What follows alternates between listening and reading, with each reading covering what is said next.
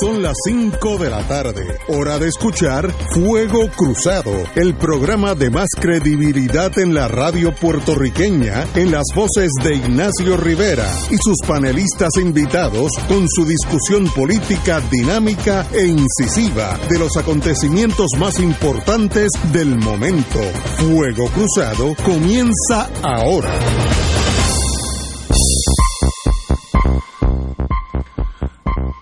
Oye, qué bueno que es viernes. Estamos aquí, Romancing the Stone. Estamos aquí con Alejandro Torres y Rivera. Muy buenas, profesor. Buenas tardes para ti, Ignacio, para Edgardo. Este, Edgardo Román. Saludos. quienes nos van a acompañar a través de teléfono.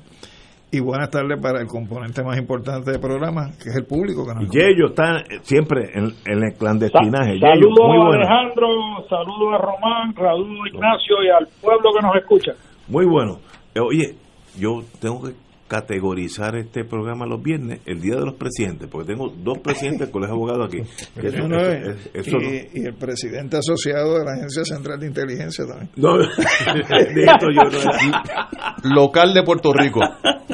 Bueno, tenemos al doctor Cabanilla on the line. Muy buena, doctor. Buenas tardes. Hola, Ignacio. Saludos a todos. Bueno, sí que tenemos mucho material. Bueno, dígame, dígame, que estoy preocupado. ¿Qué está pasando? Bueno, ¿quieres empezar por Puerto Rico, la situación actual? Sí, pues, vamos a hablar nosotros y luego Estados Unidos. Pues, la situación en Puerto Rico es que la cantidad de muertes ha subido a pesar de que realmente el número de pacientes en ventiladores y en la unidad de intensivo eh, ha disminuido, lo cual es totalmente incongruente.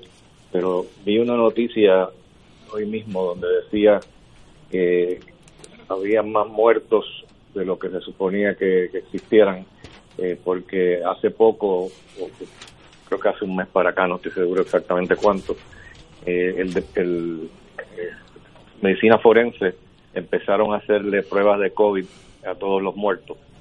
Y aunque hubiesen muerto un accidente o cualquier otra causa, si daban positivos para COVID, pues los reportaban como, como si hubiesen muerto de COVID Veo. no, es razonable. Así que yo no sé si en parte se debe a, eso que de momento estamos viendo más muertos eh, sin ninguna buena explicación, porque cuando uno ve tantos muertos, pues uno esperaría primero que el número de pacientes eh, con COVID en, en, los hospitales hubiese aumentado y también que el número de pacientes en las unidades de intensivo eh, que hubiese aumentado, porque los pacientes usualmente mueren en los hospitales, no, no mueren en la casa y también el número de pacientes en ventiladores uno esperaría que hubiese aumentado y nada de eso ha ocurrido, así que yo me imagino que esto debe ser algo artificial relacionado a lo que mencioné. Pero en realidad este, la, incidencia o el número de casos nuevos eh, ha ido bajando. Eh, si van a la página de Johns Hopkins, eh, van a ver que hubo un pico de, casos nuevos que fue el 20 de diciembre eh, y se esperaba que entonces eh, después de eso pues iba a seguir subiendo en las navidades y lo que hemos visto es lo contrario. Que la gente parece que se portó mejor de lo que yo esperaba en navidades. Y hubo un, pequeño aumento el día 26 de diciembre pero pero no llegó al, mismo pico del 20 de diciembre y después hubo otro pequeño aumento el 6 de enero. Eh, pero no siguió subiendo sino que la curva ha ido en forma descendente en ese sentido pues estamos bien. Y en cuanto a la vacunación, eh, hay datos interesantes. Es increíble como uno a veces tiene que ir a, periódicos que no tienen que ver nada con Puerto Rico para encontrar información de Puerto Rico. Qué interesante. Yo sé que hace tiempo que tú me estás preguntando, Ignacio, cómo va la vacunación en Puerto Rico. Exacto. Y realmente pues yo no podía encontrar eh, datos que nos indicaran cuántos pacientes se habían vacunado ni qué por ciento de la población de Puerto Rico se había vacunado, pero obviamente esa información existe, porque encontré en el Financial Times, eh, que un, periódico internacional, eh, nada que ver con, que sea un periódico de aquí de, Puerto Rico, y allí tienen eh, una, una gráfica de la, cómo va la vacunación en el mundo entero y te vas a sorprender que Puerto Rico está número 6 en el mundo. ¿6 en qué sentido? ¿De, bueno? Sí, sí, el, sexto país con más eh, que, más ha vacunado gente. Eh, primero está Israel. Eh, se decía que ya Israel y que había vacunado más de la mitad de la población. Eso no es cierto. Israel sí está primero, pero tiene 36% de, de la población vacunada. Seguido por el Reino, no el Reino Unido, perdón, con Emiratos Árabes, que tiene 23%. Luego Bahrein tiene 8.8%. Inglaterra tiene 8.1%, Estados Unidos 5.3% y Puerto Rico lo sigue de cerca con 4.6%. Eh, están, hemos vacunado eh, 100.000 personas ya en Puerto Rico. Eh, no, no nos queda, no, hay ningún país eh, que esté cerca de Puerto Rico de, de los países de Latinoamérica. Eh, España, España está el número 10 7, 8, 9, 10, número 10 en la lista. Y por ahí pues sigue, Alemania tiene 1.7% vacunado nada más. Eh, Canadá tiene 2% nada más, que uno pensaría que estarían más adelantados. Y que estamos, no estamos tan mal en cuanto a la vacunación. Eh, lo que sí estamos mal es encontrar los datos, que hay que ir al periódico internacional para poder encontrar eh, esa, información. Pero, pero es interesante, se está vacunando mucho en Puerto Rico eh, un poquito menos que en Estados Unidos y ahora pues, sospecho que va a bajar más, pero va a bajar más en Estados Unidos también porque se acaba de descubrir que parece que Trump no estaba preparado eh, como no, nos debe sorprender eh, y, no, hay suficientes vacunas. Exacto. en Nueva York ya se están acabando, en Puerto Rico tenemos hasta el lunes que viene en, el auxilio tenemos este suficientes vacunas para poder seguir el mismo ritmo que estamos vacunando en un promedio entre 300 eh, a 500 personas diarias en el auxilio mutuo. Eh, pero me informan que a partir del lunes pues ya eh, se pone la cosa más difícil y van a haber solamente 900 vacunas para dos semanas. O sea que va a ser mucho menos que, lo que teníamos antes. Pero Biden ya dijo que, que, él quiere mandar 100 millones de vacunas en 100 días. eso es un poquito optimista, pero esos son los planes que él tiene, pero obviamente eso no va a suceder de la noche a la mañana, así que yo eh, me, me, vuelo que va a haber una disminución importante en el número de vacunados eh, en Puerto Rico y en Estados Unidos. En, en Puerto Rico, ¿cuántos más o menos, eh, a grosso modo, ya han sido vacunados? 100 mil. ¿10 mil o 100 mil? 100 mil. 100 mil. 100 mil. 100 mil. Eso es, pues nada comparado con la población de 3 millones. No, claro, es 4.6% eh, nada más que se han, se han vacunado, eh, pero comparativamente pues con el resto del mundo no, no estamos tan mal. Estamos sí, número 6, así que eso no, no está tan mal, pero yo esperaba que ahora pues pudiéramos seguir vacunando más y que el auxilio pues seguimos vacunando eh, a un ritmo eh, excelente, pero que no, no, no se va a poder mantener eso. Qué interesante. En estos días yo leí la semana pasada o este fin de semana que habían habido varios días sin muerte por el COVID. ¿Eso es correcto lo que yo oí, en la... Sí, es correcto. Hubo, creo que fueron cuatro días corridos en que no hubo ni un solo muerto, pero entonces de momento pues se empezó a disparar. Eh, y como dije ahorita, pues yo creo que eso es posiblemente algo artificial eh, que no es debido realmente a, que estén ocurriendo más muertes. Yo creo que es que están reportando los casos estos de medicina forense. Sí, sí. Eh, pero, por ejemplo, tuvimos, déjame buscar aquí para decirte, tuvimos eh, tres días corridos, que 16, 17 y 18, que no hubo ni un solo muerto. Entonces, de momento, eh, reportaron 12. después, el siguiente día, 15 y hoy se reportaron 24. Y yo decía, pero ¿por qué está ocurriendo eso? Si es que no hay ninguna explicación que haya habido un aumento en el número de casos ni, en el número de, pacientes intensivos, que se usualmente mueren estos pacientes, mueren en intensivos. Así que yo creo que posiblemente tenga que ver algo con eso que mencioné de medicina forense. Wow, interesante. Eh, Yello, usted tiene la palabra. Saludos, doctor. Eh, muy buenas, tardes. Eh, me tengo que informar que ya me pusieron la primera dosis de Moderna en el hospital de veteranos y a mi esposa ya le dieron la segunda dosis el día 21, hace un par de días ahí en el, en el Pedrín Zorrilla. Eh, reacción, mucha fiebre, dolor de cabeza, dolor de cuerpo, pero eh, en el primer día ya está, ya está mejorando. Le quería preguntar que usted sepa, los 100.000 vacunados son las estadísticas del Departamento de Salud, eso incluye también veteranos y otras agencias del gobierno federal que están recibiendo sus vacunas separadas de la asignación que tiene el gobierno de Puerto Rico.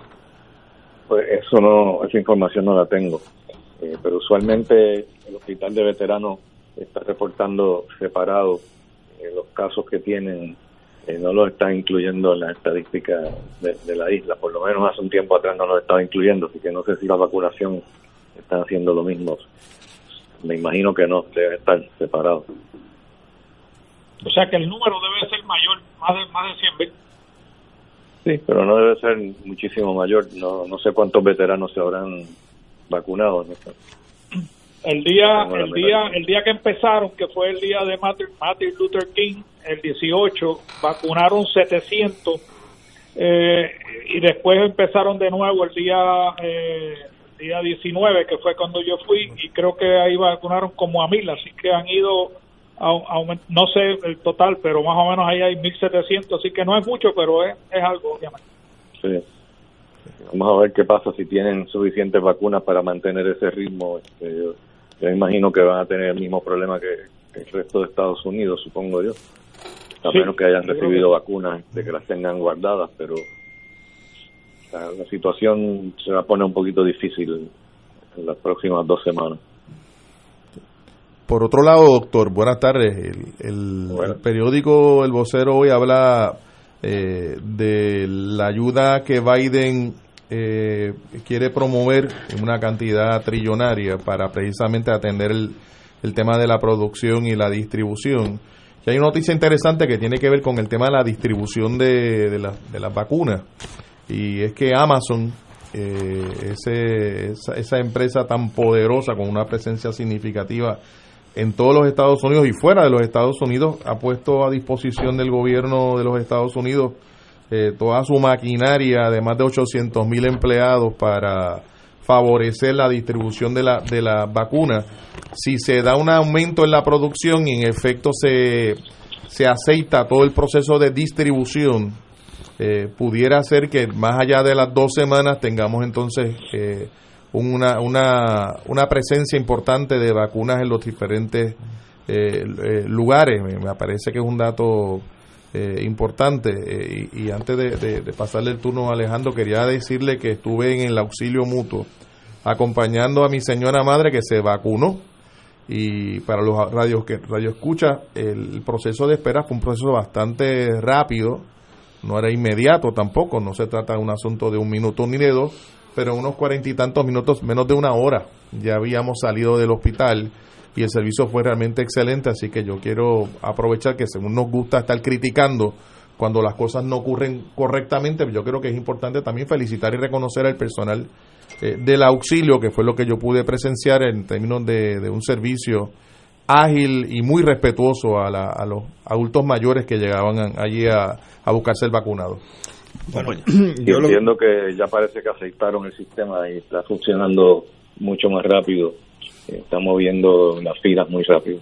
Pues yo me alegro que hayan aceptado el sistema porque tengo entendido que en el caso del auxilio mutuo, a los familiares del personal que trabaja allí, médico, en el auxilio mutuo, eh, le estaban dando algún tipo de consideración en la, en la vacuna.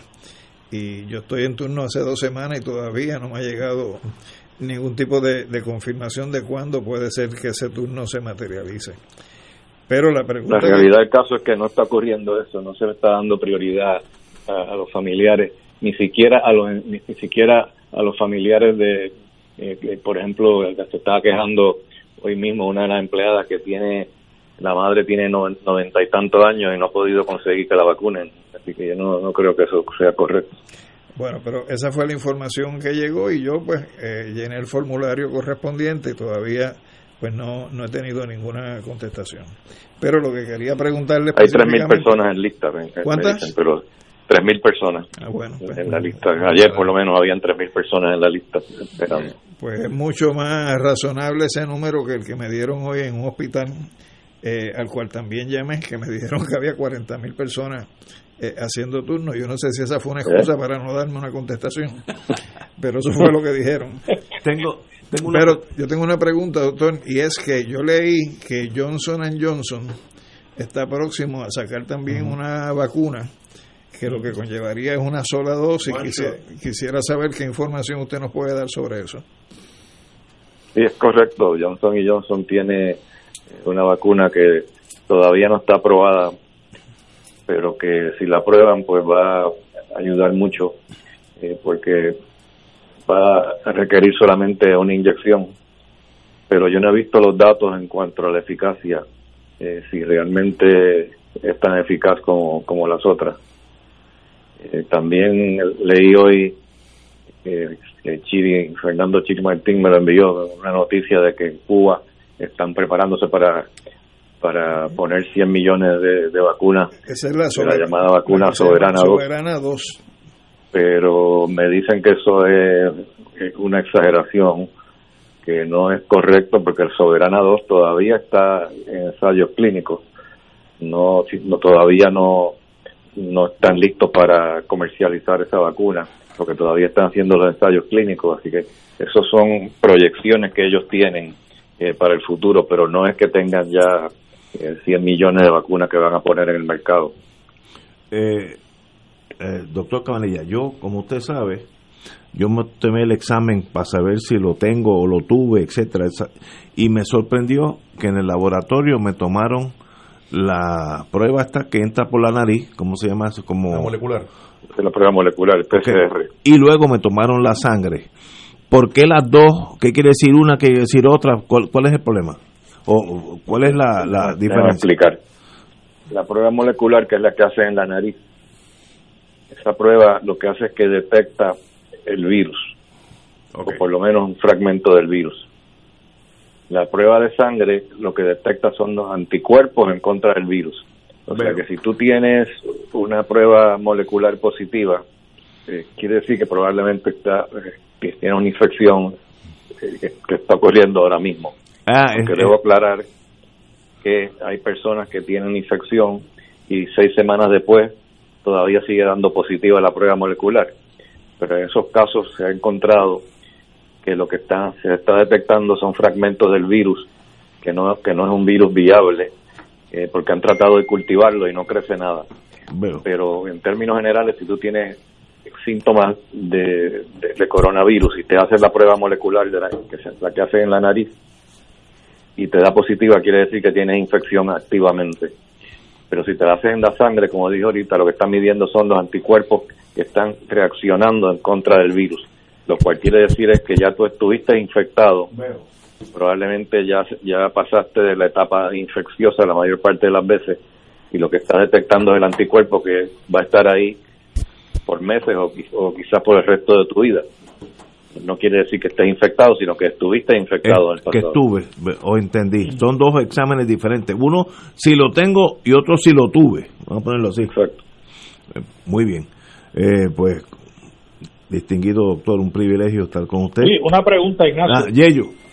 Sí, doctor, eh, con relación a la, a la, a la inyección de la vacuna de Johnson Johnson, ¿Qué, le inyectan a uno? Sabemos que Pfizer y Moderna es lo que llaman el mensajero, que no es virus. Y Johnson Johnson, ¿qué, ¿qué, le inyectan a uno? El Johnson Johnson no es RNA mensajero, no, no, es, es, otra, otro tipo de, de, vacuna que no, no estoy seguro exactamente qué, pero tampoco es un virus vivo, ni es un virus atenuado tampoco, sino que parece que es algún fragmento del virus que se usa para para inyectarlo y que, la persona cree anticuerpos en contra de, eso, pero no, no sé los detalles en cuanto a qué parte del virus y, están usando. Eh, nos deja saber cuando venga esa de Johnson Johnson, que esa suena buena. Eh, one shot deal, como dicen. Eh, y, y, creo que leí que tampoco tiene que mantenerla tan, tan congelada como la otra, ¿no? Sí, no, la, Pfizer es la única que es problemática en ese sentido, porque además no necesitan refrigerar una, una temperatura tan, tan, baja como la de Pfizer. Muy bien, doctor, pues nos hablamos el lunes. Espero que el lunes nos traiga aún mejor noticia. Como siempre, un privilegio estar con usted. Muchas gracias. Siempre a las órdenes. Vamos a una pausa, amigo. Fuego Cruzado está contigo en todo Puerto Rico. En Buenos Días Familia, por Radio Paz 810 AM, a las 10 de la mañana de lunes a viernes, acompañas a Judith Felicie en una agenda de interés para ti, de lo que quieres escuchar, aprender y disfrutar. Comparte con sus invitados, como el doctor Edgardo Rosario Burgos y su consultorio radial, la psiquiatra María Teresa Miranda en Familia, Crisis y Soluciones, y la doctora Ada Rosabal hablando de fe, el periodista Javier Santiago con lo mejor de la cultura popular entre muchos temas. Buenos días familia, de lunes a viernes por Radio Paz 810 AM. Fuego Cruzado, el programa de más credibilidad en la radio puertorriqueña, es ahora la tribuna abierta de análisis noticioso, con diversas perspectivas que exploran el trasfondo de lo que acontece a diario y cómo nos afecta. Escucha Ignacio Rivera y sus panelistas invitados de lunes a viernes en Fuego Cruzado en transmisión diferida a las 10 de la noche por Oro 92.5 FM. En Oro 92.5 FM, Radio Paz 810 y el Canal 13 estamos trabajando a tono con la emergencia que en estos momentos está viviendo Puerto Rico. Estamos ofreciendo nuestros servicios al máximo con el personal disponible según nos permitan las circunstancias. Si tiene un mensaje para ofrecer a sus asociados, clientes o personal, solo tiene que llamar al 787-349-7949, 787-552-0825 y nuestros empleados le comunicarán al personal de ventas para atender su necesidad. A nuestros clientes estén en comunicación con su ejecutivo o ejecutiva de ventas que continúan ofreciendo sus servicios como de costumbre. Recuerden los teléfonos 787-349-7949 y 787-552-0825. Y ahora continúa Fuego Cruzado.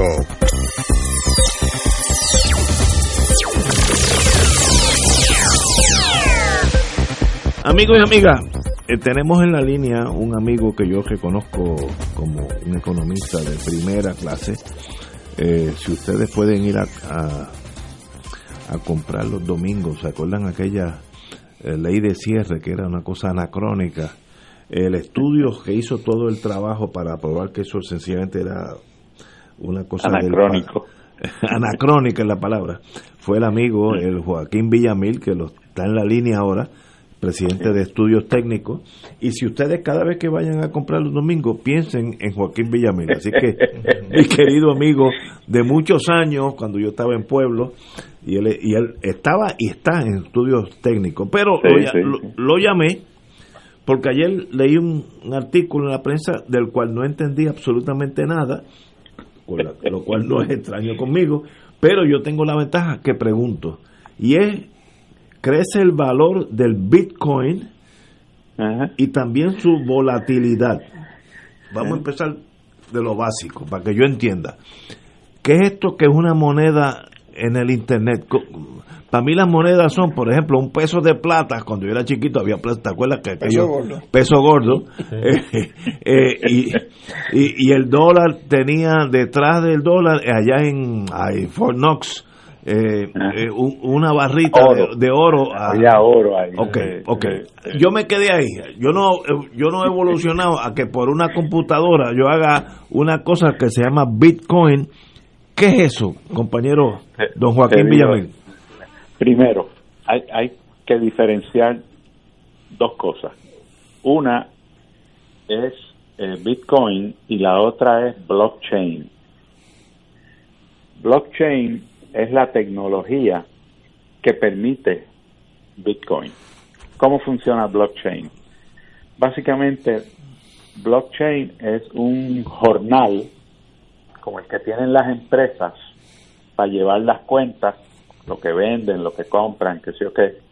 Lo único que blockchain es digital y, está eh, estructurado de una manera que es que supuestamente es segura, que permite que tú guardes cosas sin el riesgo de que, de que se pueda hackear, por ejemplo, porque este no solo es digital, sino que es, es una red con muchos módulos. O sea, que si te, se meten en un en uno de tus módulos, de tus cuentas, las otras están seguras.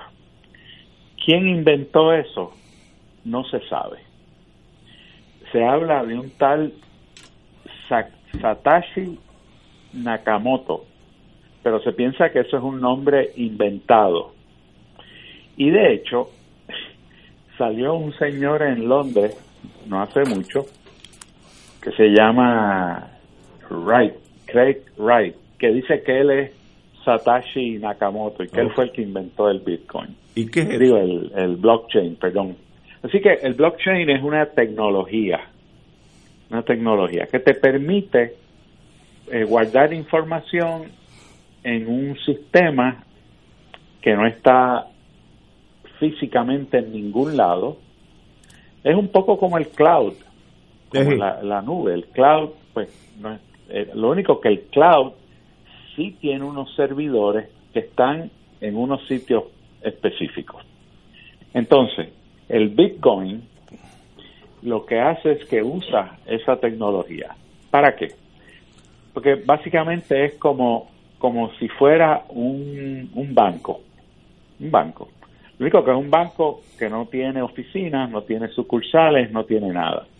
Tiene un servidor inmenso que la última vez que yo supe creo que estaba en Islandia, Islandia, y, y entonces ahí, ¿qué es lo que ocurre? Bueno, pues yo, en vez de depositar 100 pesos en mi cuenta de, del banco, pues deposito 100 pesos comprando estas monedas que se llaman Bitcoin, que, que, que entonces pues yo tengo una cuenta en, en esas monedas. O sea, yo es como si yo comprara oro. Okay. Yo compro oro y lo tengo ahí guardado, pues ese oro puede aumentar en valor o puede reducirse en valor. Este, bueno, pues el Bitcoin está ahí. Yo lo puedo usar para comprar, puedo comprar eh, cosas a otra persona y pagarle con Bitcoin si esa persona la acepta. Pero la mayor parte de las, de las compras de Bitcoin son especulativas. Y eso es lo que alguien tan pues, tan conocido y tan importante como Warren Buffett ha dicho que eso es una cosa muy nociva y que además es muy especulativa. Y el Bitcoin, el valor del Bitcoin ha estado tan bajo como 10 dólares y tan alto ahora mismo como de 20 mil dólares. Wow. Pero es por la cosa especulativa, ¿no? No hay nada que evite que mañana esté a 10 pesos otra vez, porque como no hay reglamentación, no tiene ninguna reglamentación, pues es un, es un proceso que es enteramente eh, pues, a, la merced cuánta gente quiere comprar, cuánta gente quiere vender. Pero, es muy volátil. Pero déjeme ir para atrás. Ajá. El, el, ejemplo que usted dio fue, yo deposité, dijo 100, vamos a poner mil dólares. Yo puse mil dólares y lo envié a algún sitio donde Bitcoin pues recibe ese dinero. Exacto, lo puedes pues comprar por PayPal. Ok, entonces yo tengo como un crédito en ese mundo de Bitcoin de mil dólares. Exacto, exacto. Ok, y si yo quiero comprar un X cosa en Alemania, yo puedo pagar con eso y le transfieren el dinero al, al vendedor en Alemania. A la cuenta del vendedor en Bitcoin. Ok, ok, pero si, si ese señor en Alemania... Ah, no quiere aceptar, pues tiene que pagar en, en cash. Okay, ya entendí. Es como un club privado de, de ese dinero y esas monedas. Exacto, es un sistema, es un sistema que permite eh, transacciones sin tener que ir a través de un banco. Por ejemplo, tú conoces PayPal. Sí, PayPal, Ah, sí. Bueno, pues PayPal es eso. Lo único que PayPal va a través de un banco. Con Entendí. Bitcoin no vas a través de un banco. Y no hay no hay no hay reglamentación ni nada de eso. ¿Y, ¿Y cómo es que si yo deposité mil dólares y compré X acciones, hoy en día esas acciones están a 20 mil dólares, algo así por el estilo, Ajá. o a 10? ¿Qué, ¿Qué pasa para que eso fluctúe de un lado para otro? Bueno, la, la especulación, igual que las acciones.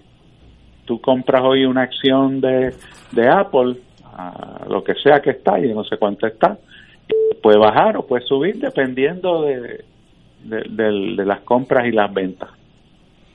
Este, y de- en el caso de las acciones, obviamente, de informes de la economía y todo lo demás. En el caso de, de Bitcoin, pues es más, más más dependiente del, de la especulación. Uy, ¿Y eso no lo hace más eso- peligroso?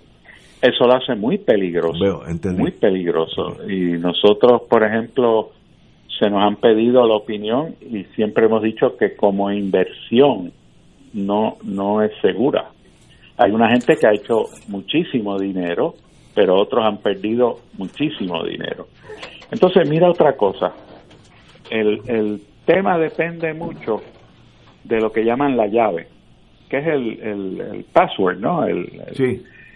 y mucha gente han perdido muchísimo dinero porque se les ha perdido el password y no tienen manera de rescatarlo. Con el internet se te, se te olvida el password Y, y tú lo buscas. y, y tienes, vas a buscar siempre ahí la manera de tú recuperarlo O- o tener uno nuevo. nuevo. Exacto. En el caso de, de Bitcoin, no. Se te perdió el password o, perdiste la llave esa, lo que sea. Se acabó. Y, y se acabó. no tiene, ¿Y, y, ¿Y dónde está centralizado eso? no está centralizado en ningún sitio. Uy. Alejandro. Eso yo lo escucho a usted y lo que estoy pensando es en las distintas modalidades que en mi vida yo he visto de cómo se le da un tumbe a los ignorantes. Exactamente. Eh, y estoy pensando en, en las pirámides. Las pirámides. Estoy- El billete de lotería Eh, premiado. Correcto, entonces me parece que detrás de, de esa idea tiene que haber truco y que, eh, por ejemplo, yo conozco de, de sistemas donde se ha tratado de establecer una moneda eh, eh, a través de, de, de método no convencional, como por ejemplo fue la idea que se trazó en un momento dado la comunidad de estados latinoamericanos y caribeños, la CELAC, de Sí. crear una moneda para el intercambio común que era el sucre, pero no era una moneda física, sino que es una moneda virtual de intercambio de los países que forman parte de ese tratado. Pues ya hay una formalidad, eh, hay Una responsabilidad, seguro. hay una Sí, reciprocidad. seguro.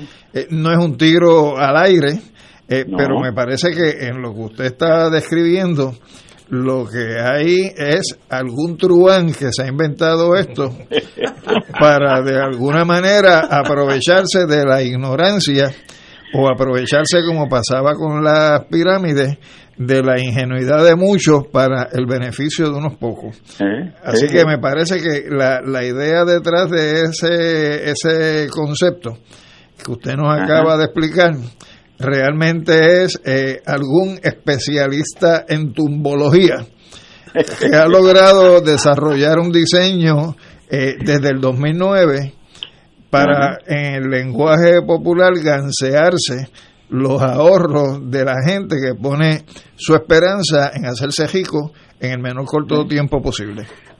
Por eso, por eso, es- por eso es que es importante eh, diferenciar la tecnología de blockchain, que es muy importante, con lo de Bitcoin. Y mucha gente confunde las dos cosas. Pero el, tema de blockchain es, es muy positivo y muy importante. Eh, porque es una tecnología, no es, no es, un, no es una especulación ni nada. De verdad que para mí, como yo nací hace 350 años en Adjunta, Y medio. y medio, me, me corrigen aquí. Eso para mí es tan obvio de que tú no puedes crear eh, wealth, dinero, eh, Riqueza. riqueza de la nada. Eso, eso no Pues existe. Eso, eso es así. Pues, pues eso es lo que pretende Bitcoin. Bitcoin, ok. Eh, Exacto. Yello, usted tiene la palabra. Y a mí, saludo, ¿cómo está? Hola, hola. Mira, ¿cómo, cómo tú coges 500 dólares? Yo tengo 500 dólares y quiero comprar Bitcoin. ¿Qué Ajá. hago con esos 500 dólares? ¿Dónde los meto? Bueno, pues en PayPal, pues, pues, en algunos sitios ya hay eh, ATMs eh, donde tú tú pones los 500 pesos y dices quiero comprar este Bitcoin. Ahora mismo con 500 pesos compras una participación de de dos y medio por ciento, una caja así. O sea, 500 pesos da para, pues nada, para una fracción, porque el valor de un, un Bitcoin es 20 mil dólares ahora mismo. Wow. Wow. Así que, Y, y de la misma manera que deposité, puedo retirar. sí, sí, sí, Sí. seguro. Y, y, y nada, para la información general, ahora, ahora hay otra. PayPal tiene otro sistema que se llama Ven- Venmo, Sí, eh, sí, que, que, que es lo es, último, ¿no? es algo es algo basado en la idea de Bitcoins. Sí. Sí. Eso, eso es como cuando se dio la moda de estar vendiendo los dinares Exacto. Los dinares de Irak. que, que Oye. hubo, que hubo gente que se No, no. gastó miles de pesos comprando programas de radio dinares eh, y todavía vamos a ver en qué banco los Ahora, no hay, no hay Sí, duda no de, que el desarrollo tecnológico va en dirección acelerada a eliminar el papel, ¿verdad? Sí, eso sí. eh, eso no, no hay duda y hay mucha transacción económica que realmente no, no requiere ni de un cheque ni de dinero en efectivo porque son tra- transacciones electrónicas. Ahora, Eh, Ahora. eh, sí, el futuro de Bitcoin va a depender de que exista reglamentación a nivel internacional. O sea, tiene que haber unos acuerdos entre países porque ahora mismo pues Estados Unidos tiene reglamentación sobre la moneda. Inglaterra lo mismo, Francia lo mismo, que sé yo qué. Pero esto es una moneda que no tiene no tiene patria. ni tiene respaldo. No hay tiene un banco no hay un banco central emitiéndola o una, una entidad así que- financiera controlándola. Eso, así que va a tener que surgir un tipo de reglamentación internacional o global, como quieran. Si no, no creo que sea que tenga un futuro muy promisorio. Y, y en este momento no hay reglamentación internacional sobre No, Bitcoin. Eso no, es a lo loco. A lo loco. No hay un Bretton Woods. De, de mí de mí no cogen un centavo, pero anyway, tal vez siempre cae algo. Bueno, todavía se vende el billete premiado, imagínate, Claro. bendito. Pero detrás de. Bitcoin hay, hay algún tipo, una empresa, hay una organización financiera. eh, ¿Pero en dónde? ¿En eh, dónde? yo no sé dónde, pero eso eso no eso no crece de manera espontánea. Eh, hay gente buscando lo que Alejandro ya anticipaba, pues buscando maximizar una ganancia en una actividad financiera eh, al margen de lo que es el, el aparato estatal, o sea, al margen de los bancos gubernamentales o los bancos centrales, eh, de la economía formal. Eh, ¿Dónde estarán? Yo no lo sé, pero evidentemente aquí se trata de que hay toda una estructura de rango internacional buscando eh, generar riqueza. Para ellos, por supuesto. Eh, Seguro. Joaquín Millamil, quiero decirle, le voy a, a dar lo- como si como ex fiscal los warnings. Usted cometió un error hoy al contestarnos la llamada, porque ahora se ha tornado nuestro conciliere, allá hablando en siciliano, en torno al mundo de la economía. Así que cuando tengamos preguntas, haré todo lo posible por conseguirlo y molestarlo, porque de ese de ese Cuando mundo, quiera, el- cuando quiera, cuando quiera. el que no es economista, no eso es un mundo aparte como la neurocirugía. El que no Más es médico no entiende de la medicina y el que no es economista no entiende de la economía, empezando por mí. Privilegio, Joaquín, Buenas Nos tardes. vemos. a las órdenes, un privilegio. Señores, vamos a una pausa, amigos, y regresamos with Crossfire. Fuego Cruzado está contigo en todo Puerto Rico. Hola, te habla Brenda Padilla, directora de la Asociación Puertorriqueña de Diabetes. Cuida bien tus pies, evita que sean parte de las 2.500 amputaciones anuales. Sin embargo, si ya es tarde y enfrentas una amputación inevitable, tienes derecho a una buena prótesis y un cuidado competente. Soy el doctor José Hernández y la alianza Life Generation está aquí para apoyarte. Oriéntate en la página de Facebook de la Asociación Puertorriqueña de Diabetes. A tiempo, cuidando tus pies, previenes amputaciones. Fanático del deporte, la mejor información y el mejor análisis lo escuchas los sábados a las 2 de la tarde por Impacto Deportivo con Javier Sabat y el más completo elenco en deportes por Radio Paz 810 AM y en las redes sociales Facebook Impacto Deportivo Radio PR Twitter e Instagram Impacto underscore Deport juntos, impactando el deporte nacional. Radio Paz, el enlace radial con la Iglesia Católica, te provee apoyo en momentos de incertidumbre para reafirmar tu fe. El jueves 28 de enero llevaremos a cabo la jornada de acompañamiento y oración por los pacientes de cáncer y COVID-19 en Puerto Rico. Nuestros voluntarios estarán 12 horas en oración ininterrumpida por nuestros enfermos y tus peticiones serán expuestas en la capilla de la emisora. Culminaremos con la celebración de la Santa Misa, presidida por su excelencia reverendísima Roberto Octavio González Nieves, arzobispo metropolitano de San Juan de Puerto Rico. Jornada de acompañamiento y oración, jueves 28 de enero. Oración comienza a las 6 de la mañana. Misa arzobispo a las 7 de la noche. El teléfono para peticiones 787-538-3831. Auspicia a los misioneros de Radio Paz 810 AM, donde ser mejor es posible como parte de la conducta ética que debe regular lo que piensa, hace y dice cada rotario antes de actuar, este debe plantearse lo siguiente, ¿es la verdad? ¿Es equitativo para todos los interesados? ¿Crea buena voluntad y mejores amistades? ¿Es beneficioso para todos los interesados? Esta es la prueba cuádruple. Mensaje del Club Rotario de Río Piedras. Y ahora continúa Fuego Cruzado.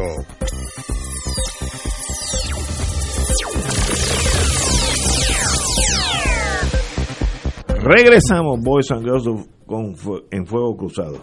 Bueno, obviamente yo tenía un dinerito a meterlo en Bitcoin. Me lo, mejor lo pongo en, una, una, una lata de, de Kidler, ¿te acuerdas? para jugar Monopoly. no, antes, cuando yo era chiquitito, la gente guardaba, no, los bancos eran primitivos, guardaban el dinero en, en En latas, latas de, de Kibler, de esas cosas. ¿De madre? De, así mismo. Así que yo soy, yo soy de esa época. A mí Bitcoin puede venir a casa, no voy a sacar un centavo. Eh, bueno, con silla en la Comisión Estatal de Elecciones los cinco partidos. Eso lo dijimos aquí, que iba a pasar.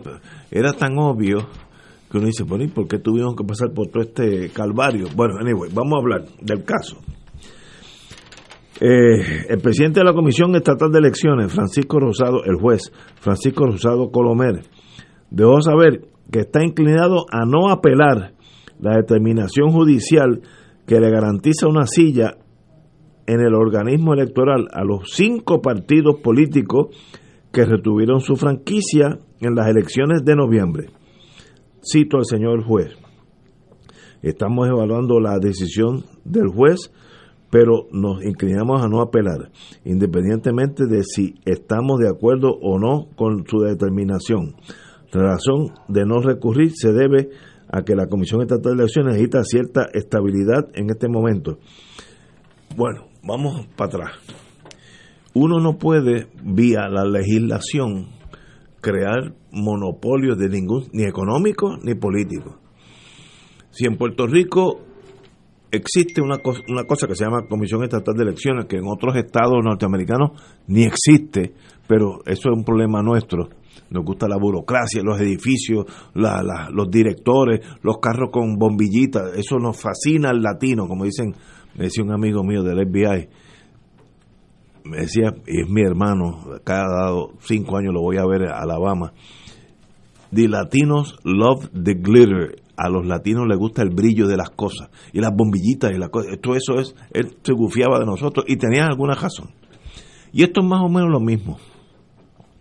¿Cómo tú vas a tener una entidad que representa el sistema eleccionario en Puerto Rico, los reglamenta, etcétera, donde dos de esos cinco son los que van a tener que decidir y, determinar el procedimiento a seguir en los próximos cuatro años para la próxima elección, aunque afecte o no a los otros tres. Eso es ilógico.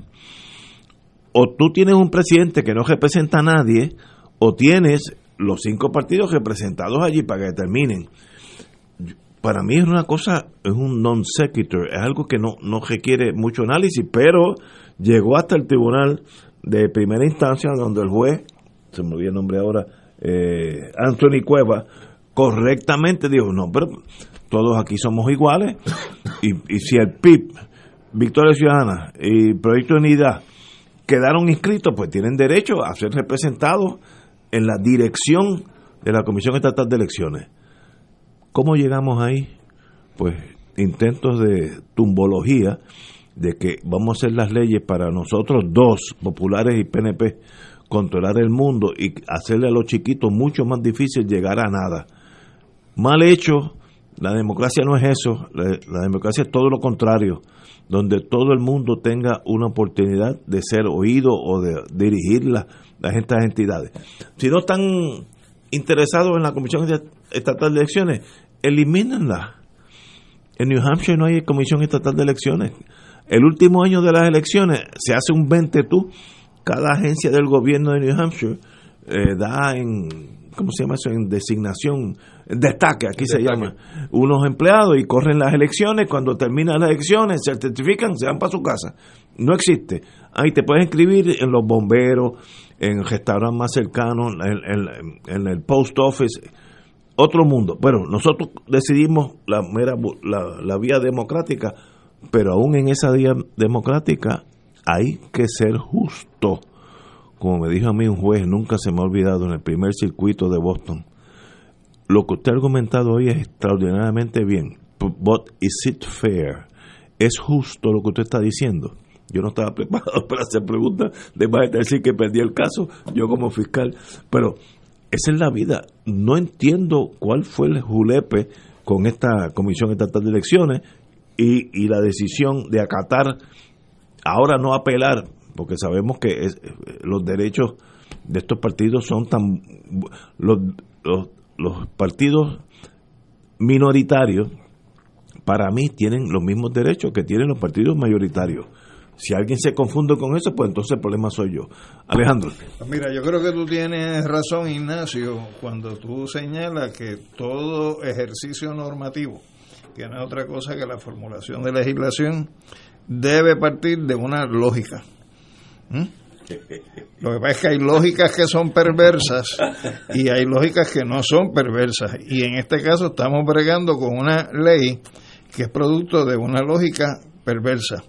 Y es perversa porque está diseñada para trampear procesos políticos, estuvo diseñada para poder robarse elecciones y está diseñada para asumir un control por parte de partidos mayoritarios de la Comisión Estatal de Elecciones en menoscabo de lo que puede ser la inscripción y representación de otros partidos que no sean esos dos que junto con el presidente de la Comisión Estatal de Elecciones eran los que iban a dirigir el organismo eh, como, como estructura este, mayoritaria. A eso tú tienes que añadirle dentro de esa lógica perversa que hay unos partidos, eh, en este caso, el Proyecto Dignidad y Movimiento Victoria Ciudadana, que se inscriben a partir de lo que decía la ley anterior a la ley bajo la cual se llevaron a cabo las elecciones. Y que cuando ellos se inscribieron y cuando ellos registraron sus candidatos fue bajo el código anterior que no requería el que se hubiera postulado al menos 50 eh, candidaturas a la alcaldía eh, en los distintos municipios de Puerto Rico. Este es un cambio que se introduce posteriormente cuando ya incluso ha pasado el término para poder hacer registros de candidatos para estas elecciones y pretender aplicarle un código posterior a un evento o acto que se produjo anterior, como es el proceso de inscripción de estos partidos, pues realmente hay elementos de perversidad en el diseño. Y por eso, eh, bajo la ley actual, bajo el código electoral actual, se supone que la Comisión Estatal de Elecciones la integre el, el presidente de la comisión con los dos partidos, con no, perdón, con no más de dos, no menos de dos, sino más de tres partidos eh, eh, mayoritarios. Y en este caso tenemos la realidad que el resultado electoral nos dejó con dos partidos tradicionalmente mayoritarios, pero con tres organizaciones políticas adicionales registradas como partido político.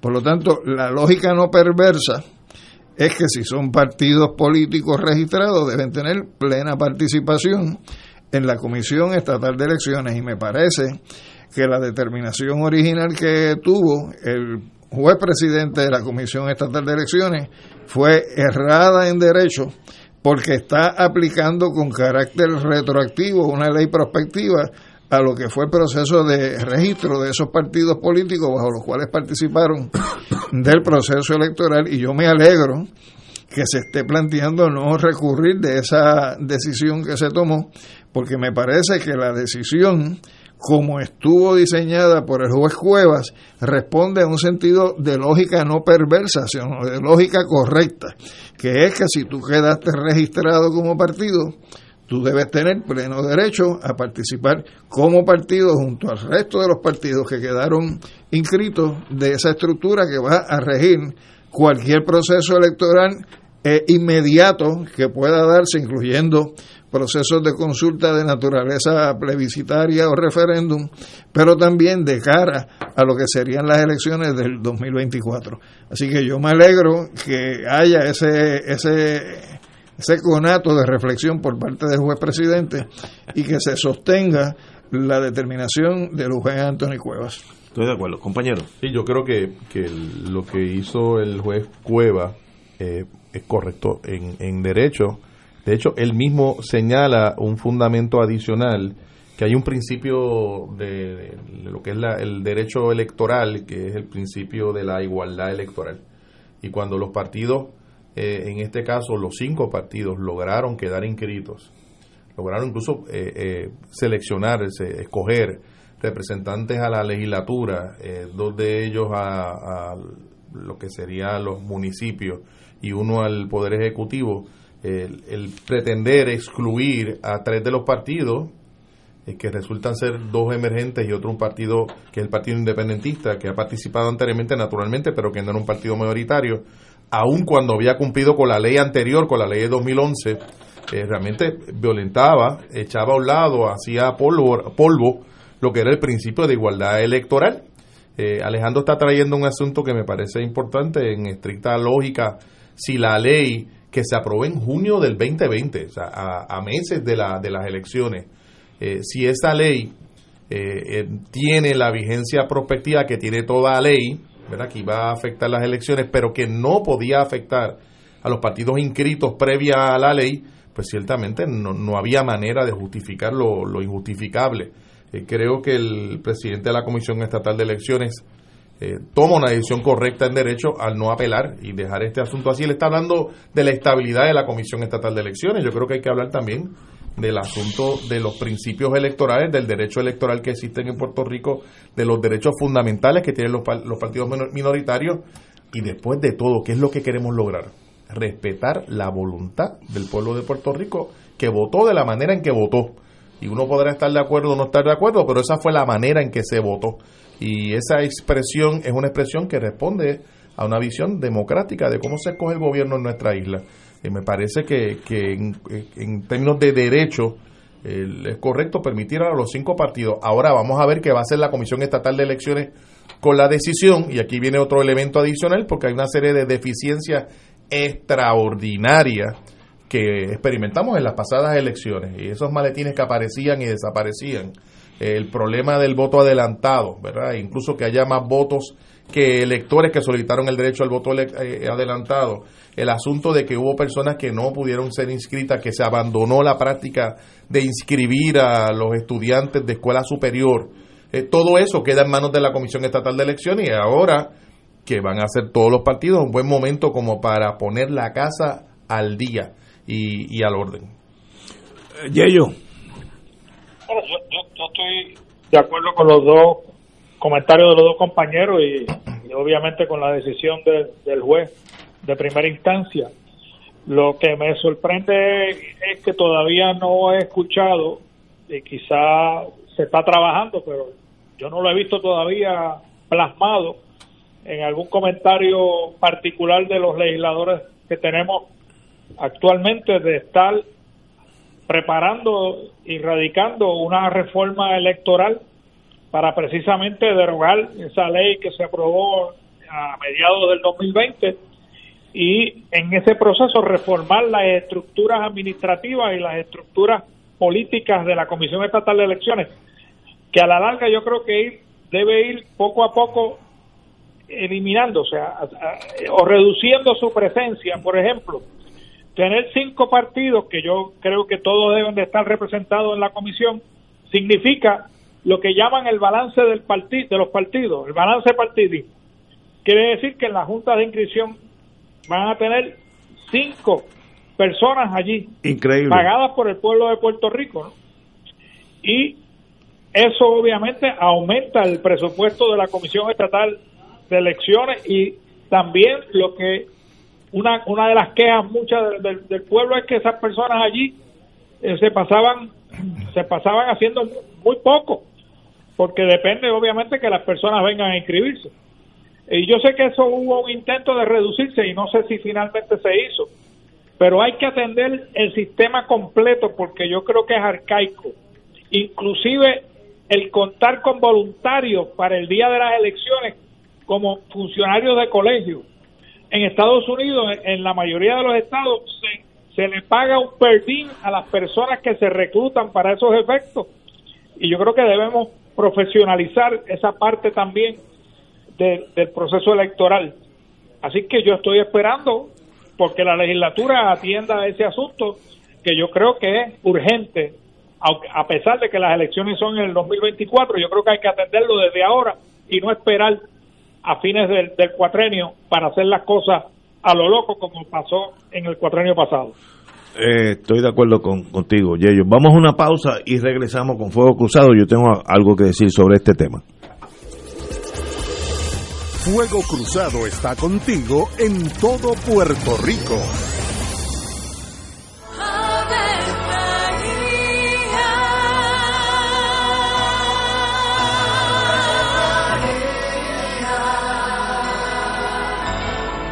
El ángel del Señor anunció a María. Y ella concibió por obra del Espíritu Santo. Dios te salve María, llena eres de gracia, el Señor es contigo. Bendita tú eres entre todas las mujeres, y bendito es el fruto de tu vientre Jesús. Santa María, Madre de Dios, ruega por nosotros pecadores, ahora y en la hora de nuestra muerte. Amén. He aquí la esclava del Señor. Hágase en mí según tu palabra. Dios te salve María, llena eres de gracia, el Señor es contigo.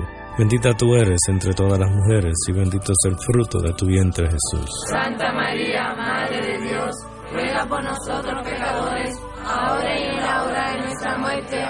Y el Verbo se hizo carne. Y habitó entre nosotros. Dios te salve María, llena eres de gracia, el Señor es contigo.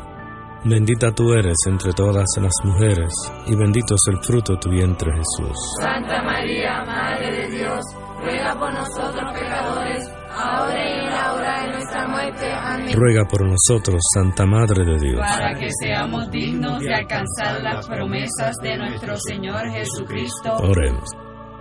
Derrama, Señor, tu gracia sobre nosotros, que por el anuncio del ángel hemos conocido la encarnación de tu Hijo, para que lleguemos por su pasión y su cruz a la gloria de la resurrección, por Jesucristo nuestro Señor. Amén. Gloria al Padre, al Hijo y al Espíritu Santo. Como era en un principio, ahora y siempre, por los siglos de los siglos. Amén.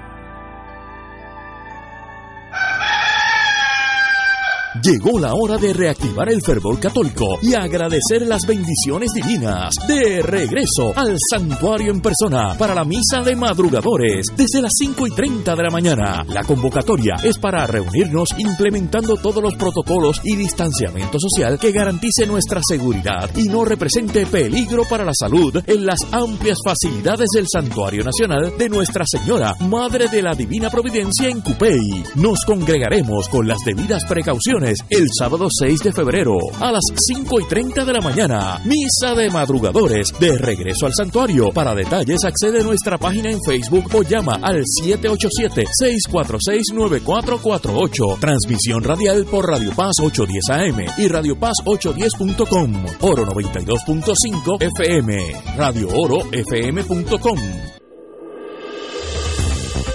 Aquí la llama se enciende cada tarde a las 5 porque escuchas Radio Paz 810 AM, WKBM San Juan y retransmite en diferido WOROFM Corozal San Juan, la Casa de Fuego Cruzado, el programa de más credibilidad en la radio puertorriqueña.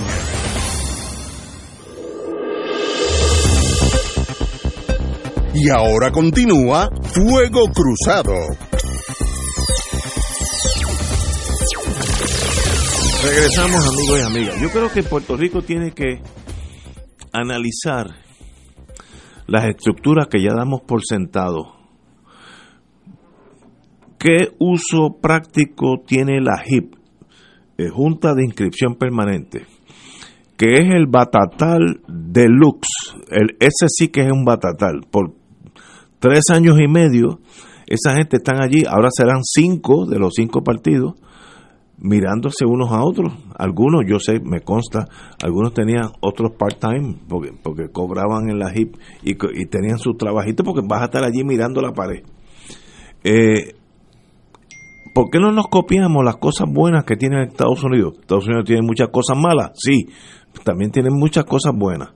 La primera vez que yo me inscribí para votar en Estados Unidos eh, fue en una estación de bomberos allá en el estado de Maryland,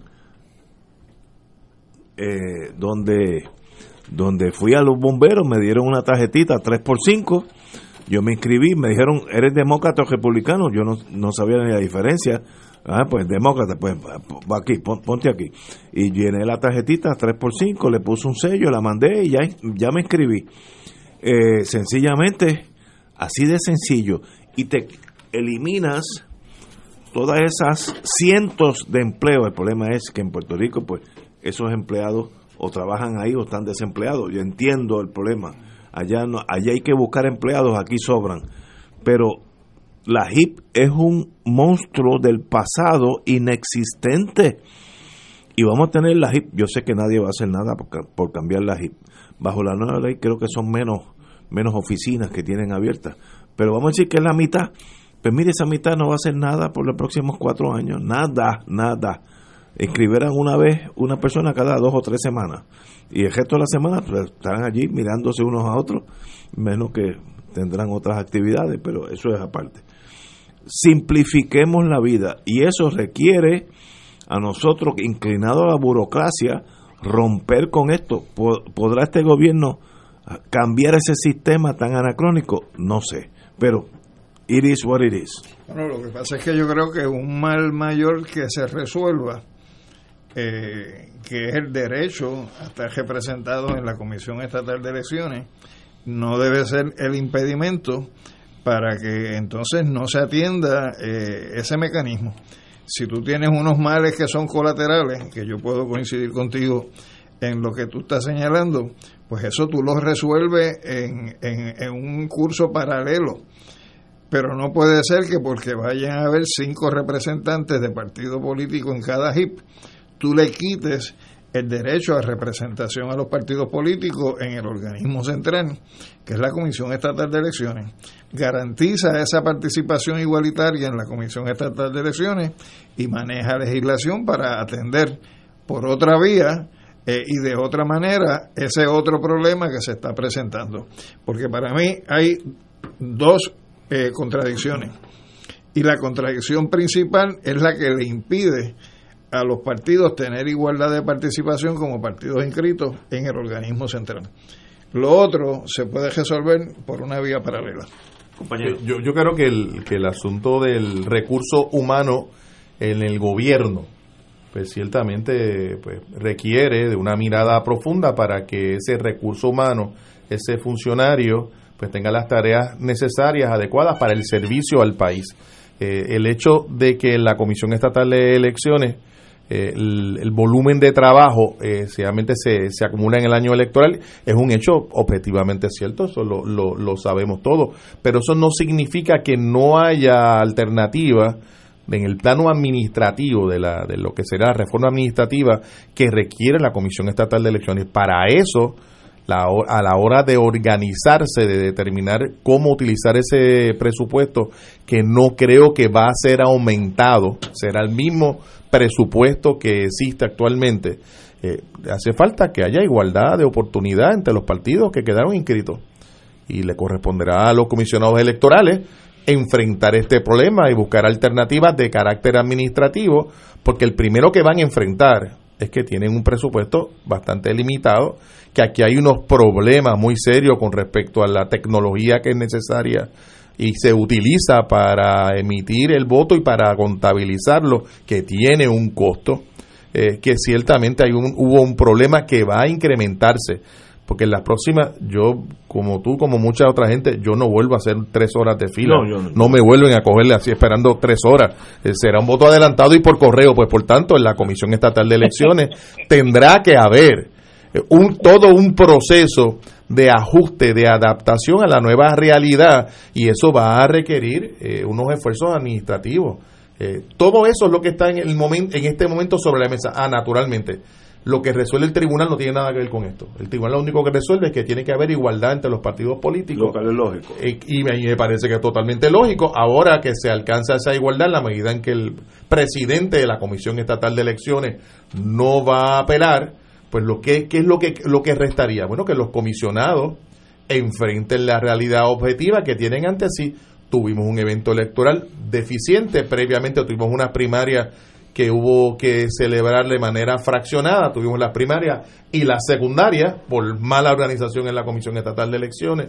Hemos tenido un problema perenne con el asunto de, la, del uso de, la máquina, de las máquinas estas de la, que cuentan los votos y permiten recibir los, los, votos. Todo eso va a ser motivo de un reajuste, de una reingeniería en la Comisión Estatal de Elecciones con el presupuesto que tienen, y yo no estoy tan seguro que va a haber tantos empleados eh, como los que había anteriormente, lo que sí es probablemente que haya una diversidad mayor de esos empleados en términos de que van a haber menos populares y menos PNP.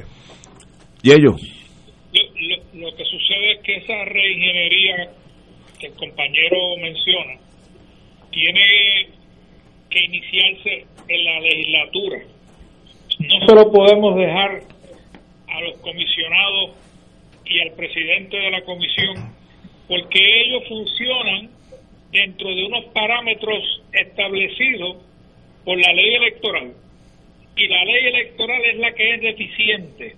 Y por lo tanto tenemos que empezar por rehacer la ley electoral para tener esos, eso, eso, esa, esa esa presencia económica, tenerla en, en, la nueva ley que se haga y, esa realidad política también tomarla en consideración cuando se haga la nueva ley.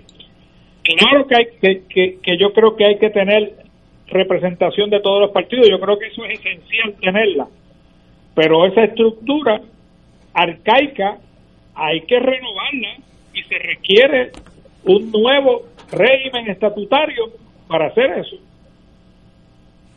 Es que, yo creo que, digo, si yo fuera apostador medio cínico, no va a pasar nada y el año que de aquí a cuatro años va a estar con las mismas HIP y los mismos problemas. Pero si especulando, ¿por qué hay estados de Estados Unidos que existen sin la Comisión Estatal de Elecciones?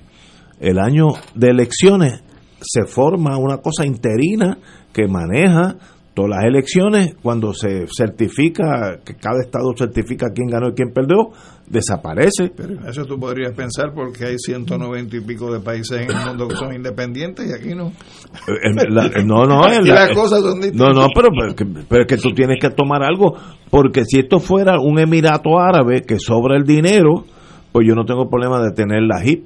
Cinco personas allí, pues recibiendo un sueldo, una Pero pensión. Te lo traigo el punto en términos de que, de que porque pase de una manera en otro sitio, pero- no tiene que no, tiene, no Ok. quiere decir que, que aquí va a pasar así. Uno podría reflexionar si aquí podría pasar de otra manera y uno podría entonces señalar cosas como las que trae eh, compañero Edgardo de que se va a tener que bregar con esa situación, consciente de las limitaciones que hay en cuanto a presupuesto y como decía César Andreu Iglesias, ante nuevas situaciones, buscar nuevas soluciones. Es que estoy de acuerdo contigo. Eh, Puerto Rico no puede seguir con la estructura del 1940, que es donde estamos, eh, y, hay que mirar un nuevo mundo.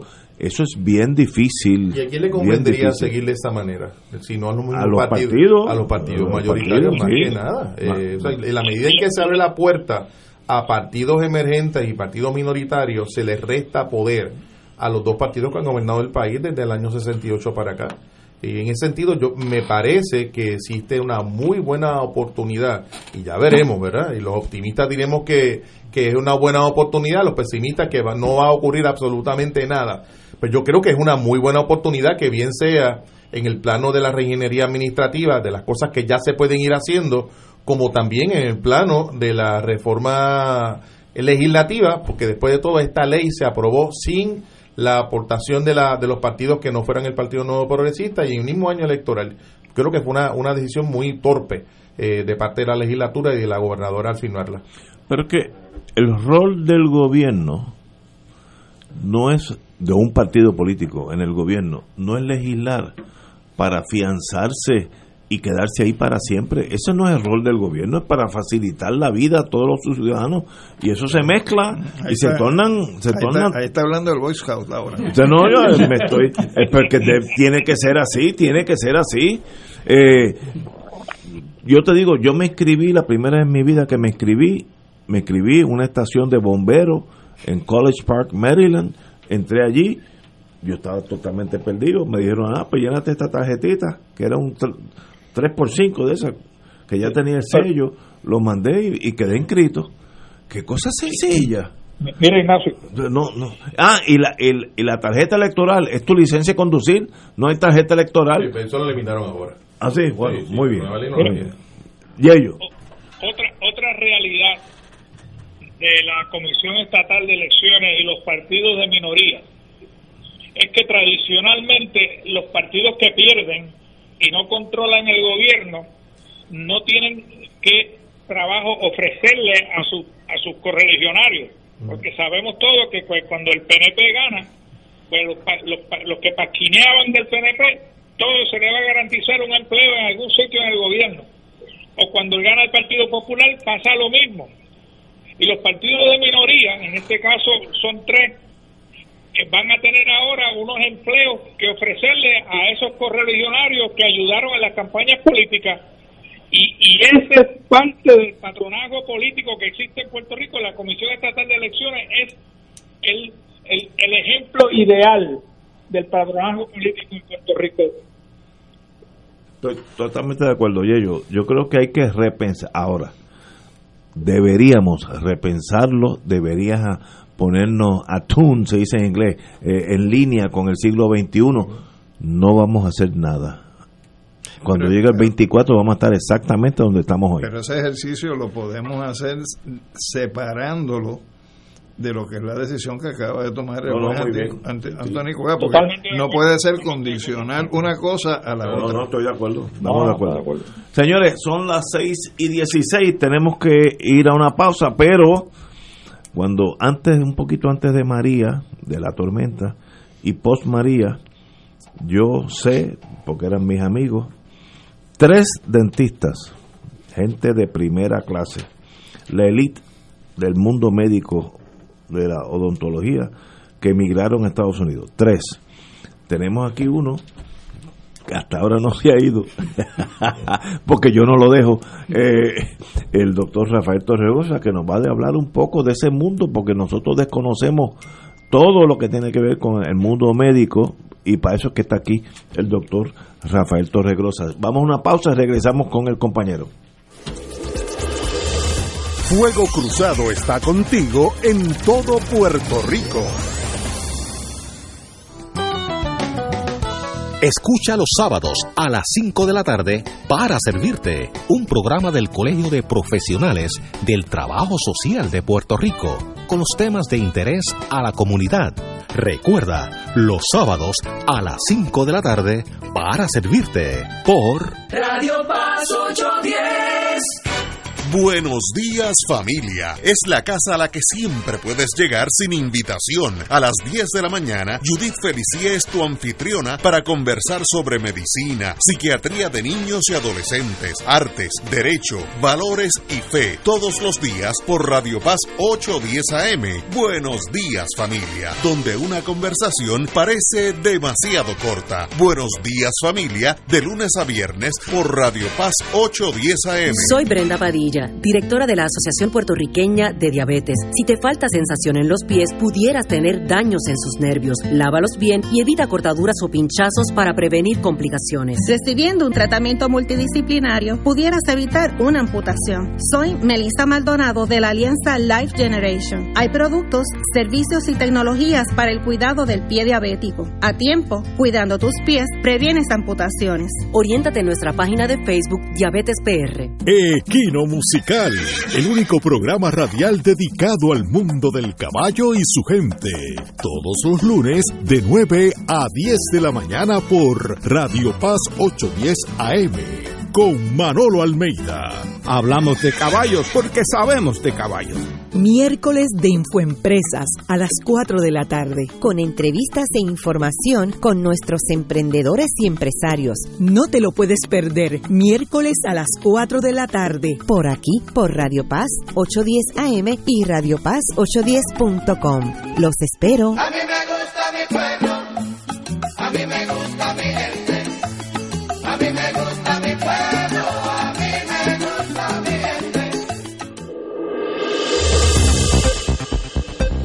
Y ahora continúa Fuego Cruzado. Como dije anteriormente, estamos con nosotros ante la presencia de un amigo y un, un doctor de primera línea, el odontólogo Rafael Torregrosa, y lo traigo aquí no solamente porque es mi dentista, el- esta semana tuve, no sé si es el privilegio, pero tuve la necesidad de estar con él porque esas cosas siempre meten miedo, aunque no duelen tan cosas, pero meten miedo. Eh, no sé por qué los dentistas tienen esa fama. Eh, pero aquí estamos con don el amigo don Rafael Torregrosa, el doctor. Eh, como dije anteriormente de la pausa, antes de María, un amigo mío muy querido que me acaba de mandar un mensaje y le manda saludos a ustedes, el doctor Surí, eh, está ahora en Colorado. Post María hubo dos, dos amigos también dentistas, uno de apellido Menéndez y otro de apellido Pérez. Uno está en, New Jersey, no sé dónde está el otro.